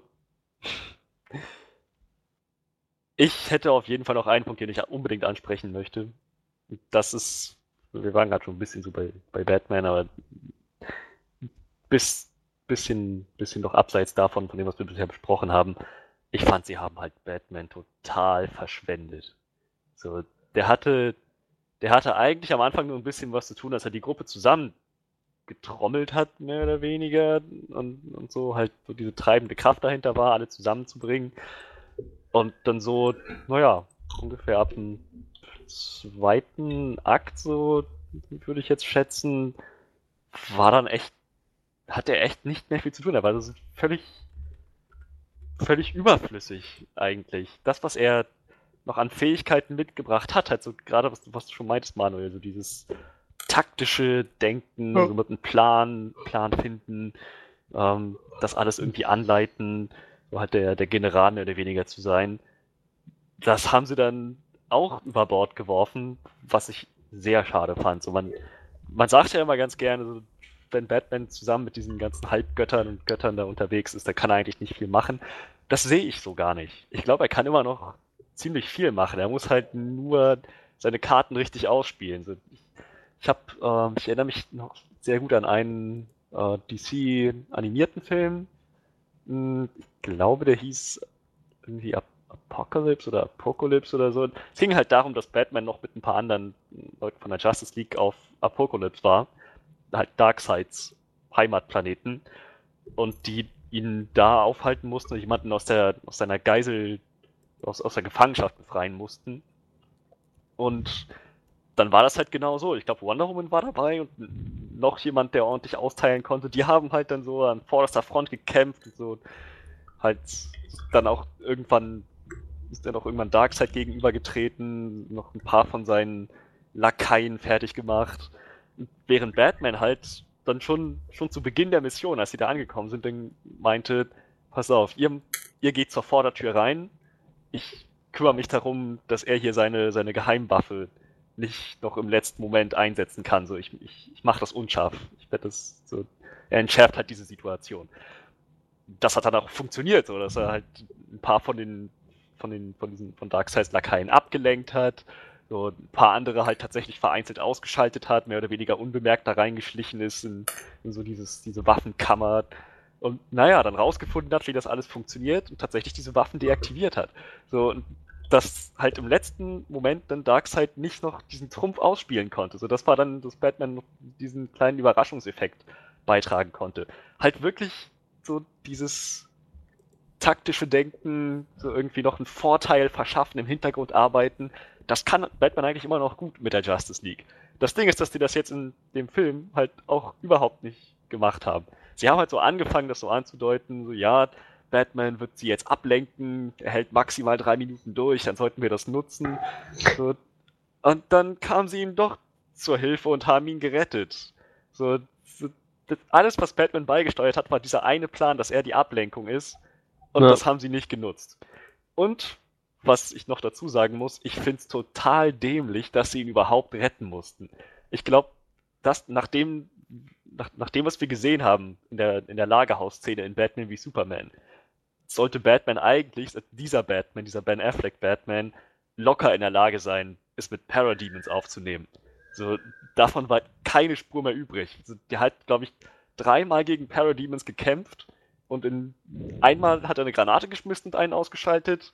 Die anderen beiden Male hat er gefühlt 15 Minuten gebraucht, um die auszuschalten und hat es dann wahrscheinlich noch nicht mal geschafft, so, so wie das aussah. Also, die haben ihn so, so, so, so runtergebrochen, so schwach gemacht irgendwie dass ich echt dachte, dieser ganze, diese ganze Nummer funktioniert ohne Batman. Alles, von vorne bis hinten. Es funktioniert vielleicht nicht ohne Bruce Wayne, aber es funktioniert auf jeden Fall ohne Batman.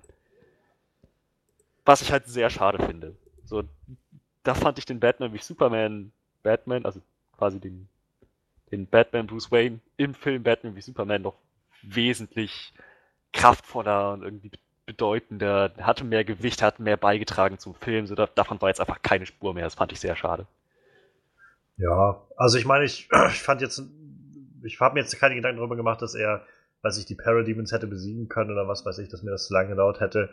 Ich habe ich hab mir einfach gedacht, das sind jetzt irgendwelche kosmischen Größen, wo Batman einfach wahrscheinlich keine Rolle mehr spielt. Aber ja, ich fand halt zum Beispiel ziemlich, dieser Moment, wo ich dann gedacht habe, irgendwie, eigentlich ist er ziemlich unnütz, war dann, wo, wo er dann halt mit diesem wie ist das Ding, Nightwing oder wie er seinen, seinen fetten Transporter da genannt hat. Ein Crawler, äh, glaube ich. Nee, den nicht, dieses fette Transportflugzeug, was er da Ach so, hatte. das, das, das weiß ähm, Auf jeden Fall, wo er dann halt durch diese Abschirmung da irgendwie durchgebrochen ist und dann, äh, dann angegriffen wurde und dann mit dem Batmobil raus ist und auch das Batmobil dann angegriffen wurde und sie dann gerettet haben im Prinzip, wo sie dann da an rankamen und die alles zur Seite gehauen haben und er dann meinte, äh, das ist nicht Teil des Plans. Und sie dann meinten, oder irgendwer da meinte von wegen, das, das ist, äh, das ist das Arbeiten im Team oder sowas hieß es dann, glaube ich. Alfred hat das und, gesagt. Ja. ja. genau, Alfred hat das gesagt. Und das war halt, wo ich gedacht habe, okay, also ich meine, Batman ist eigentlich derjenige, der die Pläne beisteuert und naja, jetzt, jetzt machen sie einfach so ihre Pläne auf dem Weg irgendwie. Also dann, dann ist das auch keine Aufgabe mehr für Batman. Tja, nichts dergleichen. Keine Pläne, keine Vorteile, Überraschungsmomente in der letzten Sekunde, nichts davon. Halt so, so absolut. Er hat immerhin Flash gesagt, rette Menschen. ja, er hatte, er hatte, wie gesagt, Momente auch. Gerade gra mit Superman und mit Wonder Woman und so. Das, das war irgendwie noch, das war noch irgendwie ganz, ganz nett. Einzelne Momente. Aber ich, der ganze Film beginnt mit ihm.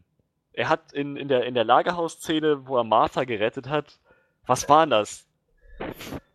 20 Typen irgendwie innerhalb von drei Minuten zu Brei geschlagen.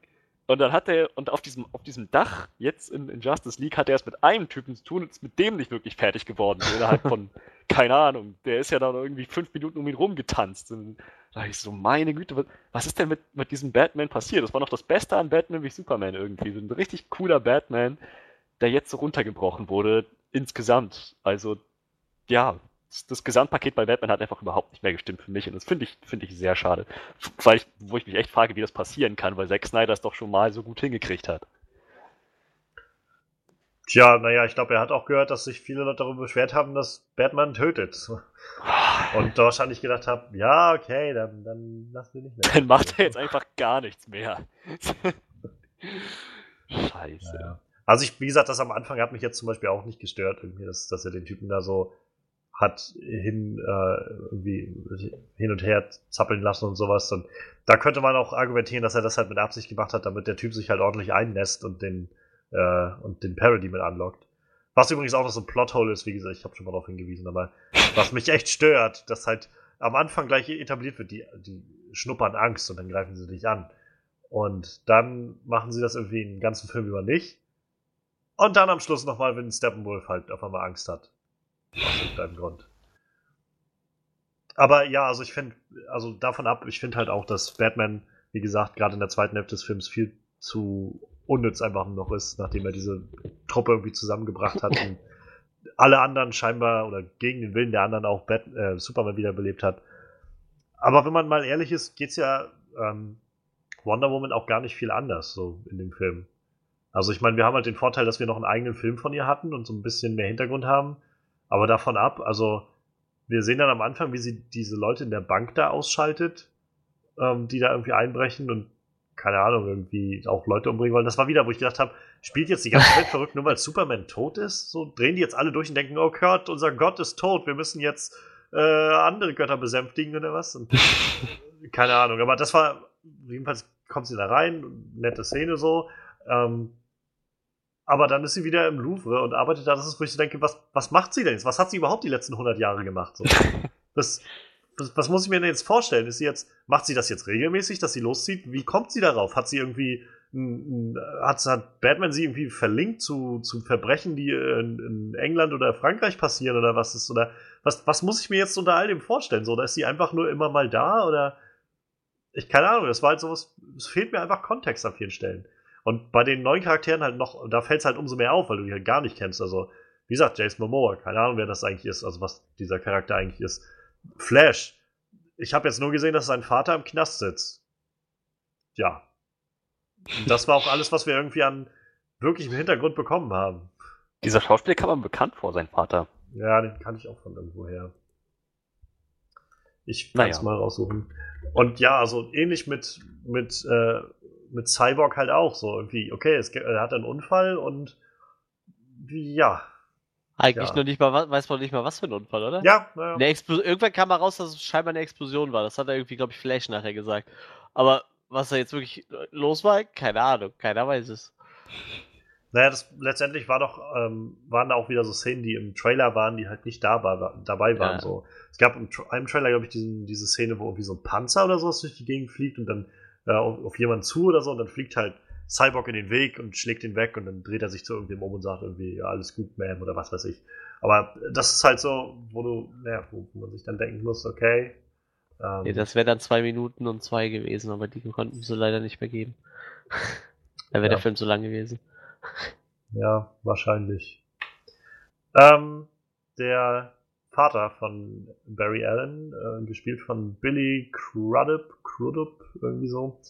Äh, ich glaube, den, also das letzte, wo wir ihn gesehen haben, war Alien Covenant. Richtig, ja. Ja. Tja. Jetzt ist er der Vater von Barry Allen, wenigstens für zwei Minuten gewesen. Immerhin. Auch das wieder Flash, was, also da, davon ab. Jetzt hat er auf einmal schon diese, diesen Anzug aus Material, was sonst bei der NASA verwendet wird, also was bei sich stehen. Also ist er, ist er schon ein Held, so. Er ist schon als Held unterwegs und aktiv. Oder, scheinbar ja, oder ja. ja, ja. Warum, warum, warum weiß Batman das denn nicht? Er weiß, dass, er weiß von Atlantis, er weiß davon, dass, äh, dass Arthur Curry eigentlich der Aquaman ist und aus dem Wasser kommt und irgendwie genau dieses eine norwegische Dörfchen kommt, aber alles, was er von Flash weiß, ist, ah, du bist, äh, du bist irgendwie talentiert, Junge. Oh, du bist schnell, das wusste ich nicht. So. Ja gut, aber das ist, also er hat ja seine Infos nur durch die Aufzeichnung, ne? Und ich, ich glaube halt jemanden, der so schnell läuft, das ist halt schwierig, das mit Aufzeichnungen, ne? Ich meine, das ist jetzt weit hergeholt, aber ich, das, das könnte ich mir vielleicht noch irgendwie Aber Atlantis, so. das ließ sich halt leichter erklären. Atlantis und dass der Typ im Wasser lebt und da an dieses eine Dörfchen kommt. Ja, Atlantis bewegt sich wenigstens nicht weg. das ist wenigstens da. Wie gesagt, die Aufzeichnung kommt ja von Lex Luthor. Keine Ahnung, was der für Aufzeichnung hat. Aber wie gesagt, wenn einer schnell läuft, ist, ich finde, das, das ist wahrscheinlich ein bisschen schwieriger irgendwie, ne? Keine Ahnung, wie sie, wie sie mal Atlantis entdeckt haben, aber ich kann mir halt schon vorstellen, dass jemand, der in, keine Ahnung, was für der Geschwindigkeit läuft, dass man den halt schlecht mit der Kamera festhalten kann, ne? Naja, Videoaufzeichnung gab's ja. Ja, das stimmt auch immer, wenn er steht, ne? Oder? Da sieht Wir man auch haben, nicht. wir haben doch bei Suicide Squad gesehen, wie er Captain Boomerang gefangen hat. Und Dingens hier, äh, Amanda Waller, hat Batman auch am Ende dann die Daten gegeben von all dem Kram. Na gut, vielleicht hätte das wissen müssen. Ach, ich weiß es nicht mehr. Ist auch egal. Das macht doch eh alles keinen Sinn in dem Universum. da können wir Ja. jetzt noch zwei Stunden drüber Naja, abrotzen, sicher, ich. sicher, aber wa- was ich damit muss sagen will, ist halt, diese Plotholes sind halt doch sehr, sehr offensichtlich irgendwie und Ja. halt so, dass ich dann nicht mehr mit so einfach so drüber wegsehen kann irgendwie oder das Gefühl habe von, dass, dass, naja, gut, ich weiß, es ist halt ein Film und es ist halt ein bisschen, ne, aber irgendwie basiert halt alles darauf, habe ich das Gefühl. Mhm. Halt von einer Szene zur nächsten wird sich da irgendwie so rumgemogelt und rumgeschmuggelt und halt mit Steppenwolf halt angefangen, der halt der, der größte irgendwie von allen ist, das, das größte Problem von allen ist. Ja. So. Ich habe es vorhin vergessen, ich mochte Jeremy Irons wieder sehr gerne in der Rolle von Alfred. Immer. Ja, stimmt. Ist ganz, ganz gut gecastet gewesen damals. Also gut, dass sie das durchziehen. Das stimmt. Ja. Ja, dann äh, würde ich sagen, bevor wir jetzt, wenn ihr jetzt nichts mehr habt, ähm, bevor ihr, bevor wir jetzt dann gleich unser Resümee nochmal so insgesamt ziehen ähm, und Punkte vergeben, würde ich sagen, lass uns doch nochmal kurz überlegen, wie es vielleicht weitergeht mit all dem oder eben auch nicht weitergeht. Also ich hatte es vorhin schon mal gesagt, zu der zu der After-Credit-Szene mit der In-Justice League oder wie die heißt. Ähm, Ja. Ich fand das halt ziemlich, also ich finde es halt schade, dass sie scheinbar nichts aus, dass sie, wie wir festgestellt haben, scheinbar sich Hinweise angenommen haben bezüglich äh, Batman und dem Töten und sowas, womit ich jetzt auch kein Problem habe. Und Superman, dass er halt ein bisschen freundlicher ist und so. Aber gleichzeitig dann gesagt haben, nee, aber Lex Luthor bleibt genauso durchgeknallt, wie ihn die Leute nicht mochten. So. Generell diese Auflösung, dass, dass Lex Luthor, also dass der, die Flucht von Lex Luthor irgendwie in der Post-Credit-Szene oder Post-Post-Credit-Szene gezeigt wird, finde ich halt auch schon so ein bisschen fragwürdig, um ehrlich zu sein. Ähm, aber davon ab, selbst er und Deathstroke zusammen, ich weiß jetzt nicht viel über Deathstroke, aber ich weiß, dass, also, ich weiß, dass er kein Meta-Human in dem Sinne ist. Nee, nee. nee. So, das ist halt, wo ich denke, wie sollen die was gegen diese Justice League machen, die wir jetzt da gesehen haben? Es wurde etabliert, dass Steppenwolf vor tausenden von Jahren nur durch äh, diese gemeinschaftliche, äh, diese, diese Gemeinschaft von Atlantern, äh, Amazonen und Menschen besiegt werden konnte. In diesem Film haben das halt diese Justice League-Leute alle geschafft. Dieses kosmische Wesen irgendwie einfach zu besiegen. Und jetzt wollt ihr mir erzählen, dass Deathstroke und Lex Luthor irgendwie eine wahrhafte Gefahr für die darstellen können? Weiß ich nicht. Sehe ich jetzt erstmal nicht. Aber die Frage ist halt auch, ob da überhaupt noch was kommt, so in, in der Richtung. Ja gut, was man ja sagen muss, ist, dass Lex Luthor ja der Einzige ist, der scheinbar irgendwie immer äh, sich mit Superman anlegen kann, ne? Aber Naja, Wie gesagt- aber ist er das denn? Das ist ja die Frage. Also, klar ist er das in den Comics, aber Jesse Eisenberg, Lex Luthor? Habe ich bisher noch nicht das Gefühl. Ja, der muss ja noch zu dem Lex Luthor werden, der richtig böse. ist. Aber ähm, jetzt mal gerade zu dem die Tüte gekotzt. Eins, zwei, drei, vier, fünf. Also ich ge geschätzt würde ich sagen, waren in der Injustice League ungefähr 40 Leute. Also da können die sich vollkommen austoben, wenn die das wollen. Und da ist mit Sicherheit auch irgendwer dabei, der irgendwem irgendwo gewachsen ist. So, ich kenne die meisten von denen nicht. Ich weiß nicht, wer T.O. Morrow ist oder Tarpit oder äh, Double Dare. Aber wie gesagt, äh, aber ich, ich glaube, ich kann mir auch nicht vorstellen, dass es im nächsten Justice League-Film soweit ist. Ich glaube eher, die kriegen erstmal einen eigenen Film. Theoretisch kannst du die komplette Suicide Squad nochmal reinnehmen, die sind irgendwie alle hier mit drin. Ich, weiß es nicht. Hier ein, Affe. Brain, ein Affe. Toll. Ja, egal. Ich, ich, guck, ich guck bei diesen ganzen DC-Filmen nicht mehr weiter wie, wie Aquaman. Echt nicht. Weil bei dem Film, der ist ja weitestgehend abgedreht, habe ich eben nochmal gelesen. Ja, nehmen wir mal davon, gehen wir mal davon aus, dass der auf jeden Fall kommt, einfach weil der ist ja jetzt eh fertig, die Kohle ist eh weg. Vielleicht ist Marketing noch, aber wie gesagt, dann alles, was danach kommt, so Ja. gucke ich nicht mehr. Lass mich mal kurz, äh, mal kurz aufführen, was jetzt erstmal alles quasi noch auf dem Tisch ist beziehungsweise in der Schwebe ist. Mal gucken. Also Aquaman kommt nächstes Jahr im Dezember raus. Da ist auch schon der Film soweit abgedreht und befindet sich jetzt in der Postproduktion.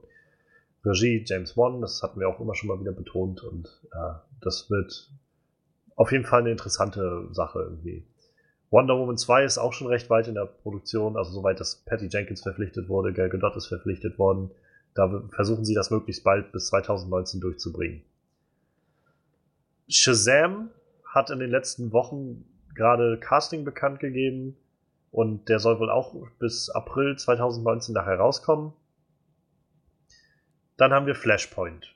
Dieses Flash, äh, ja, Flash-Solo-Film-Ding, was seit Ewigkeiten im Raum steht und irgendwie niemand so recht wusste, ob er das machen will. Irgendwie tausend Regisseure zu und abgesagt haben. Und ja, das ist angeblich in Produktion, aber ohne Startdatum oder irgendwas. Suicide Squad 2 hat bisher bloß einen, einen Regisseur und das war's.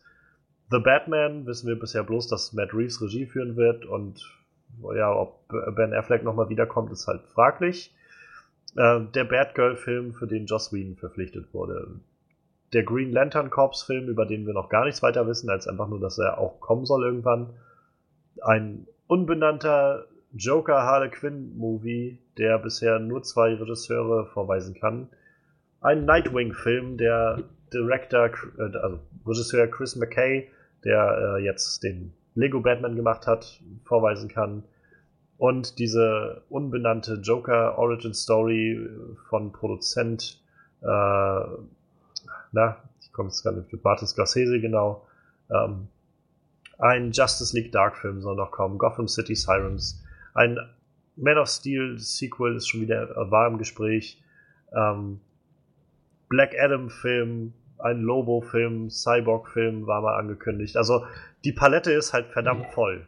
Ja, die sind alle bekloppt, sind die. Und wir haben, wir haben schon damals gesagt, irgendwie ist das alles sehr, sehr fragwürdig, weil es als so, so ungeplant wirkt. So, ohne dass man irgendwie ein Muster erkennen kann oder irgendwas. Jetzt stehen wir aber tatsächlich bei Justice League. Wir stehen an dem Punkt, wo wir immer gesagt haben, naja, gucken wir mal, wenn Justice League draußen ist, was dann passiert. Mhm. Und Justice League ist jetzt rausgekommen, wie gesagt, schon zu Anfang hat ein Einspielergebnis gebracht von 93 Millionen Dollar am ersten Wochenende, was enttäuschend ist. Also das kann man, glaube ich, nicht anders formulieren. Ursprünglich dachten sie mal, dass es 130 Millionen werden. Dann haben sie, glaube ich, eine Woche vorher nochmal neu justiert und waren dann so bei, naja, wahrscheinlich werden es wohl 110 Millionen Dollar am ersten Wochenende in Amerika und es wurden dann sogar noch weniger. Es ist der von allen fünf äh, DC-EU-Film sozusagen, der am schlechtest, der schlechteste Start sozusagen in Amerika.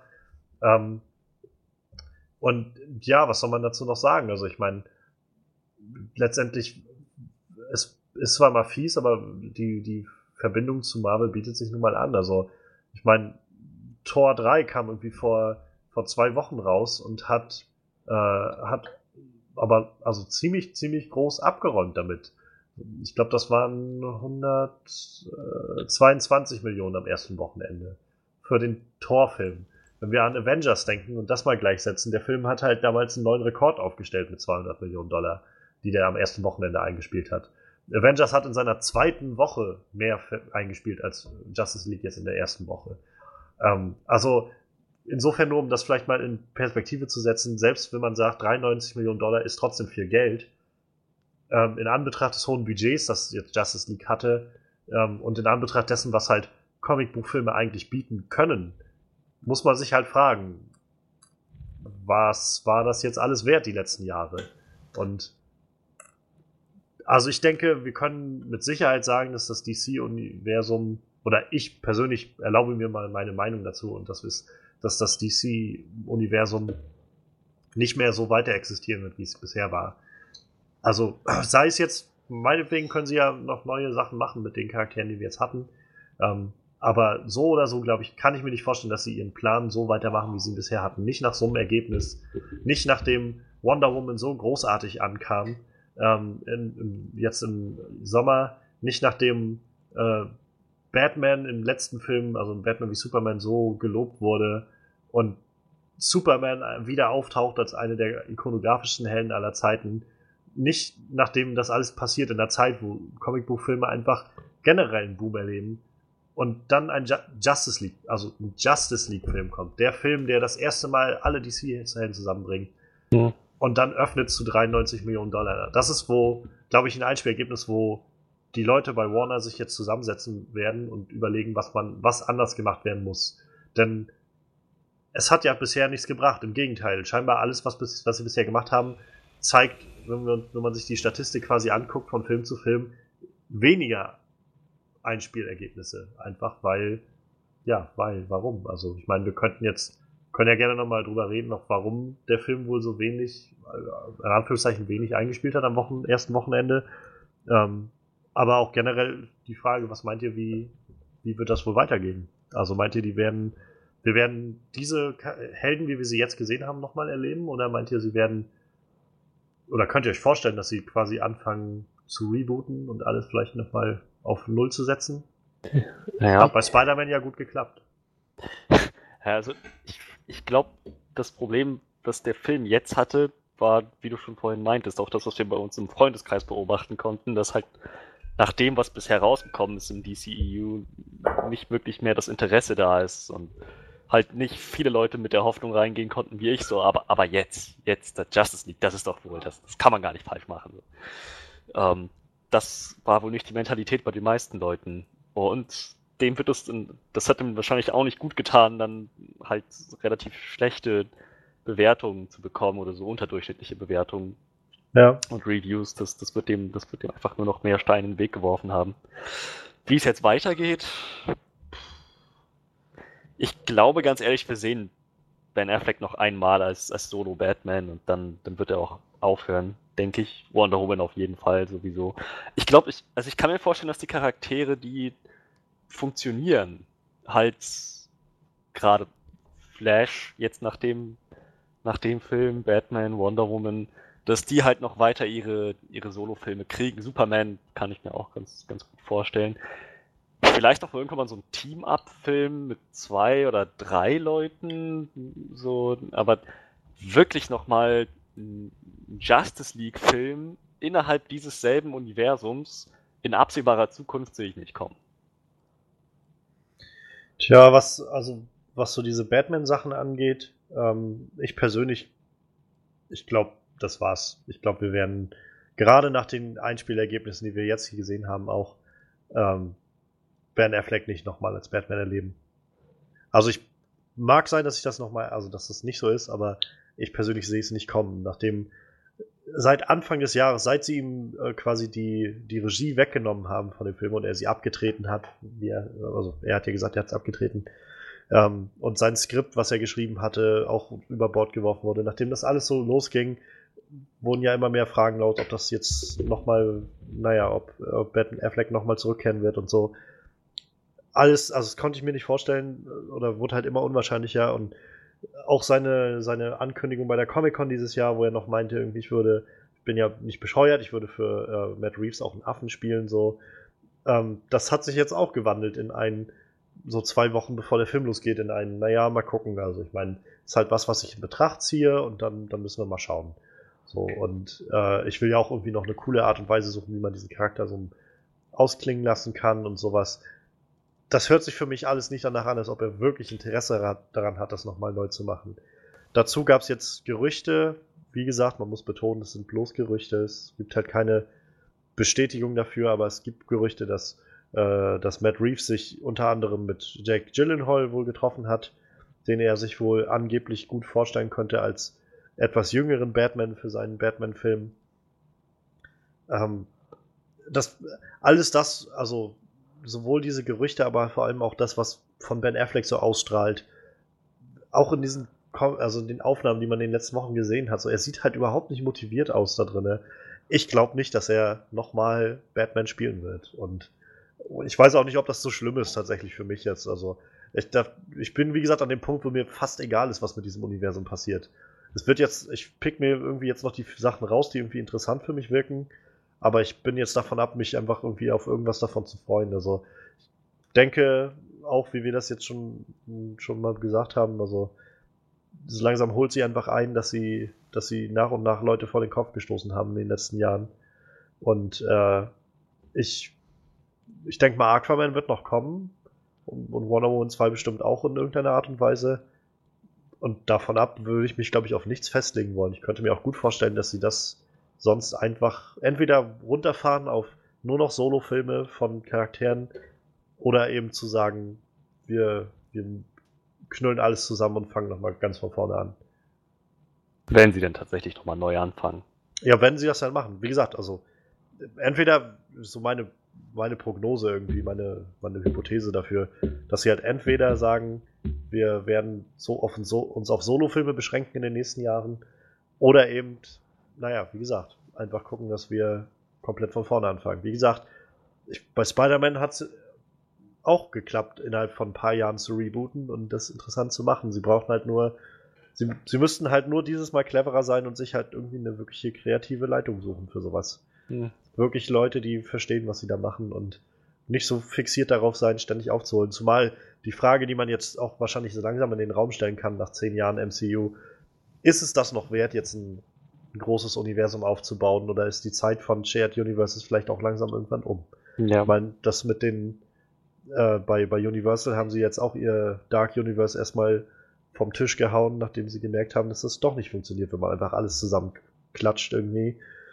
Und äh, ich bin auch immer noch gespannt, wie das mit Godzilla und, und äh, King Kong funktionieren soll. Also es gibt halt, vielleicht muss man das einfach sagen, dass Marvel irgendwie da auf Gold gestoßen ist und das hat halt funktioniert und naja, mal gucken. Aber Manuel, was meinst du denn? Wie meinst du das, wie, wie geht's weiter? Ich wiederhole nochmal, was ich eben gesagt habe. Ich gucke nur noch bis Aquaman und das war's. Der Rest ist mir eigentlich auch total egal. So, wegen mir können sie gerne noch einen Wonder Woman-Film machen. Ich mag die ganzen Charaktere, aber im Endeffekt weiß ich eh nicht, was kommt und ich habe da auch keine Lust drüber zu spekulieren. So, DC macht eh, äh, die machen eh, was sie wollen und äh, jetzt haben sie natürlich die Möglichkeit, die haben ja gesehen, wie Wonder Woman funktioniert also wie ein guter DC-Film auszusehen hat, dass er funktioniert. So, jetzt können sie für die nächsten Filme nochmal das Ruder rumreißen. Ob sie die Fans noch wieder kriegen, weiß ich nicht. Aber ich gucke jetzt erstmal nur bis Aquaman, der ist für mich noch festgesetzt und alles danach sehen wir dann, wenn es soweit ist. Ja. Ich finde, da kann man jetzt, da können wir jetzt noch fünf Stunden drüber spekulieren und da kommt sowieso nichts bei raus, weil DC ja sowieso macht, was sie wollen. Von daher, wie gesagt, ich gucke nur noch bis, bis Aquaman, weil der halt für mich safe ist. So fände ich viel interessanter, über Marvel zu spekulieren, weil da bin ich mir ziemlich sicher, wenn die Pläne setzen, die werden auch so umgesetzt, aber wie gesagt, bei DC, das ist für mich zu unberechenbar, um da jetzt schwer zu spekulieren. Ich freue mich auf Aquaman, wie gesagt, ich mag den Charakter, ich mö möchte auch die anderen Charaktere gerne nochmal wiedersehen, aber schauen wir mal, was DC daraus macht. Wie gesagt, man weiß ja nicht, ob sie die Leute nochmal wiederkriegen. Aber da ja Aquaman scheinbar in dem Film relativ gut angekommen ist, sehe ich für Aquaman noch eine gute Zukunft. Ja, das ist doch mal ein, ein gutes Wort zum Ende. Dann lass uns doch mal mit unserem, mit unserem Resümee aufhören heute. Ähm, gibt es jemanden, der ganz gerne anfangen möchte? Ja, kann ich, kann ich durchaus machen. Also, wir haben jetzt lange, lang genug drüber geredet, wir haben alles, alles detailliert durchgegangen. So, letzten Endes bleibt mir halt zu sagen, dass ich von dem Film schon einiges bekommen habe, so einige wirklich, wirklich gute Szenen, getragen von gutem Schauspiel und halt so Charakterinteraktionen und irgendwie Action, die ganz, die ganz ansehnlich war, stellenweise.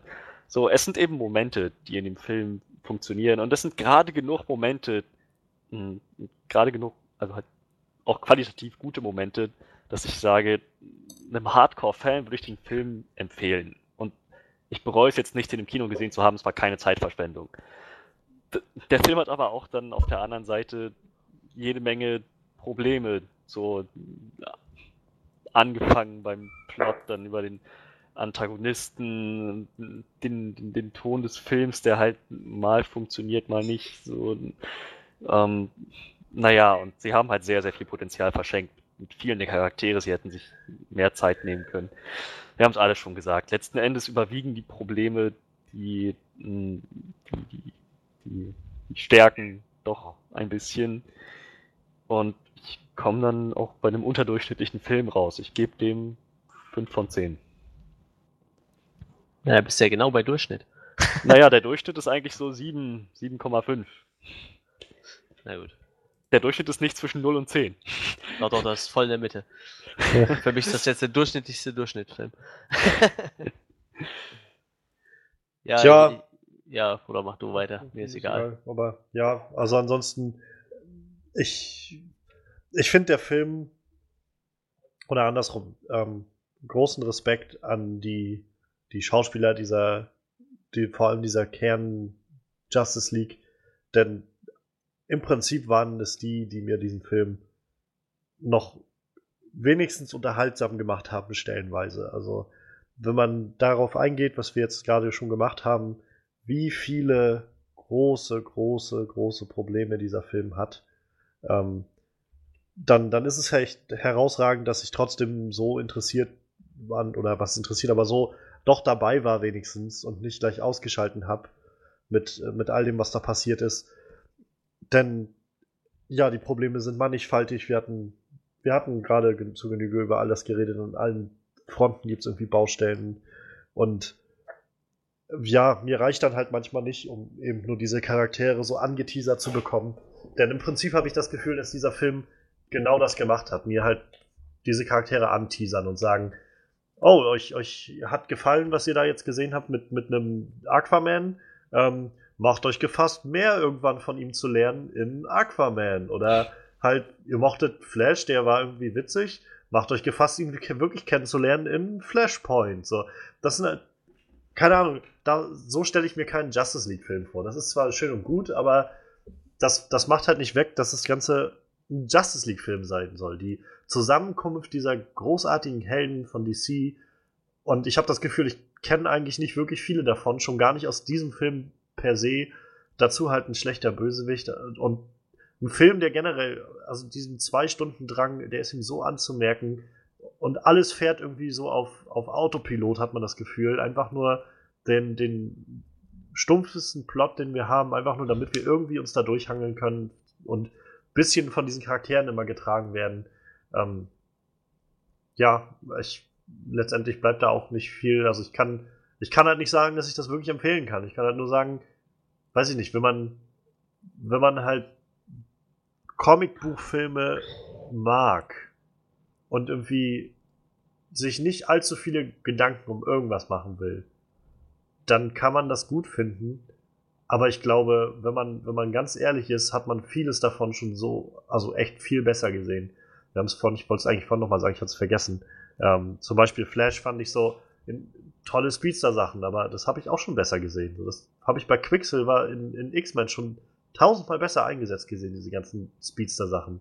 Statt halt alles mit Blitzen voll zu machen oder so. Und naja, und das ist halt, wo ich so denke, ist es nett, aber es ist halt echt nur so zweiter Klasse alles. Und wenn ich dann ein Einspielergebnis von 93 Millionen Dollar sehe für so einen Film, denke ich, eigentlich ist das, glaube ich, ganz angemessen für diese Qualität. Es ist ein sehr durchschnittlich bis unterdurchschnittliches Einspielergebnis für einen ziemlich durchschnittlich bis unterdurchschnittlichen Film. Und ich bin da letztendlich auch bei 5 von 10. Ja. Also, ich habe halt einen Film bekommen mit einem echt schicken Cast. Die haben als Team für mich sehr gut funktioniert. Die, unter anderem die Chemie, die hat scheinbar ziemlich gestimmt. Leider wird das Ganze nur von einer sehr, sehr losen Story zusammengehalten. Äh, der Bösewicht ist halt auch so, ich weiß nicht, hilft vielleicht, um die Justice League zusammenzubringen, aber im Endeffekt gibt er einem gar nichts. Die CGI-Effekte waren ja meistens mehr als unterirdisch, was man so sagen kann. Äh, leid, leider Gottes, äh, da muss ich Hannes erstmal die Nase putzen. so traurig ist das. Äh, ja, diverse Plotholes wurden schon des Öfteren angesprochen. Wie gesagt, ich, hat, ich hatte mit den Charakteren echt viel Spaß. Bei mir hat tatsächlich das funktioniert, was Johannes so gesagt hat, was scheinbar der, nur der Sinn und Zweck des Films war. Also so, so Charaktere anzuteasern und zu sagen, guckt euch den Solo-Film an. So, also ich freue mich jetzt unglaublich auf Aquaman und würde mir auch, glaube ich, echt gerne so einen Flash-Film neu angucken. Aber ja, da müssen wir halt mal schauen, was noch kommt. Und äh, Ja, ich sage halt nicht, dass es nicht funktioniert hat, nur Nee, aber das ist so. Ich finde, das ist nicht der, der sollte nicht der, der nee, Zweck nee, des eben, Films eben, sein. aber, aber, ja, eben, aber wie gesagt, das war so das Einzige, was bei mir so rübergekommen ist halt, ne? Also, ich habe jetzt Bock, mir so ein paar Solo-Filme anzugucken, so. Allein natürlich auch aus dem Zweck raus, dass man von den Hälfte der Charaktere halt überhaupt nichts weiß. Und ja. Ich ende dann auch wahrscheinlich so bei 5 von 10. Ich, ende auch bei 5 von 10. Dann haben wir eine glatte Zahl. Tja. Also leider, leider nicht der große Befreiungsschlag von DC Schrägstrich Warner gewesen, sondern eher das Gegenteil. Ja, in, insofern ähm, sind wir, glaube ich, erstmal für durch für heute, aber lasst uns bitte, bitte gerne wissen, was ihr auch dazu denkt, denn Justice League ist, glaube ich, sowas, wo jeder auch irgendwie dann eine Meinung zu hat, der gerne Comic-Filme sieht und vielleicht haben euch ja die Stärken des Films ausgereicht, um über den schwachen Plot hinwegzutragen. Ich habe auch da schon einige Meinungen gelesen von Leuten, die genau das meinten. Irgendwie, das ist halt, ja, der, Will, der, der Bösewicht ist halt nicht sehr gut, aber dies, dieses Team zusammenzusehen macht halt irgendwie alles wieder wett. Und vielleicht geht euch das ja auch so oder noch anders und das lasst uns gerne wissen. Da könnt ihr entweder gerne kommentieren in dem äh, hier bei Soundcloud, wo ihr den Podcast auch findet, den Onscreen Podcast, oder auf unserer Website onscreenreview.de, die ich unbedingt mal wieder aktualisieren muss, fällt mir gerade ein. Und äh, bei Facebook gerne Onscreen Review. Ähm, ja, und ganz, ganz wichtig irgendwie, wenn ihr uns helfen wollt und das hier ganz interessant findet, was wir machen, dann geht doch vielleicht zu iTunes mal rüber. Da findet ihr unseren Onscreen Podcast auch. Und vor allem könnt ihr da auch mal so ein, so eine, so ein Rating dalassen und auch vielleicht mal einen Satz dazu schreiben irgendwie. Und das wäre zum Beispiel schon eine große Hilfe für uns, denn das hilft uns, dass ein paar Leute mehr noch darauf stoßen können und wir vielleicht etwas, keine Ahnung, bekannter werden, berühmter werden. denn das ist es, was wir hier wollen. Wir wollen nicht nur berühmt Fame, werden. nur Fame. Alles, was zählt. Ja, und wenn ihr das verstehen könnt, dann könnt ihr uns vielleicht helfen und vielleicht können wir euch irgendwie helfen. Aber äh, auf jeden Fall schreibt uns gerne und sagt uns gerne Bescheid, was ihr von allem denkt. Wir sind nächste Woche wieder da und reden über, ich glaube, über den neuen Film von Fatih Akin wollten wir reden. Mhm. Ähm, aus dem Nichts, denn über viel mehr, also auch weil das nach einem guten Film aussieht, aber auch sonst kommt nicht viel anderes. Ähm, ja, bis dahin mal gucken, was noch so in den News passiert. Da sind wir dann auch wieder dabei und ähm, wir ja, freuen uns auf euch. Wir danken euch, dass ihr da wart und macht's gut und bis nächste Woche dann. Ciao, ciao.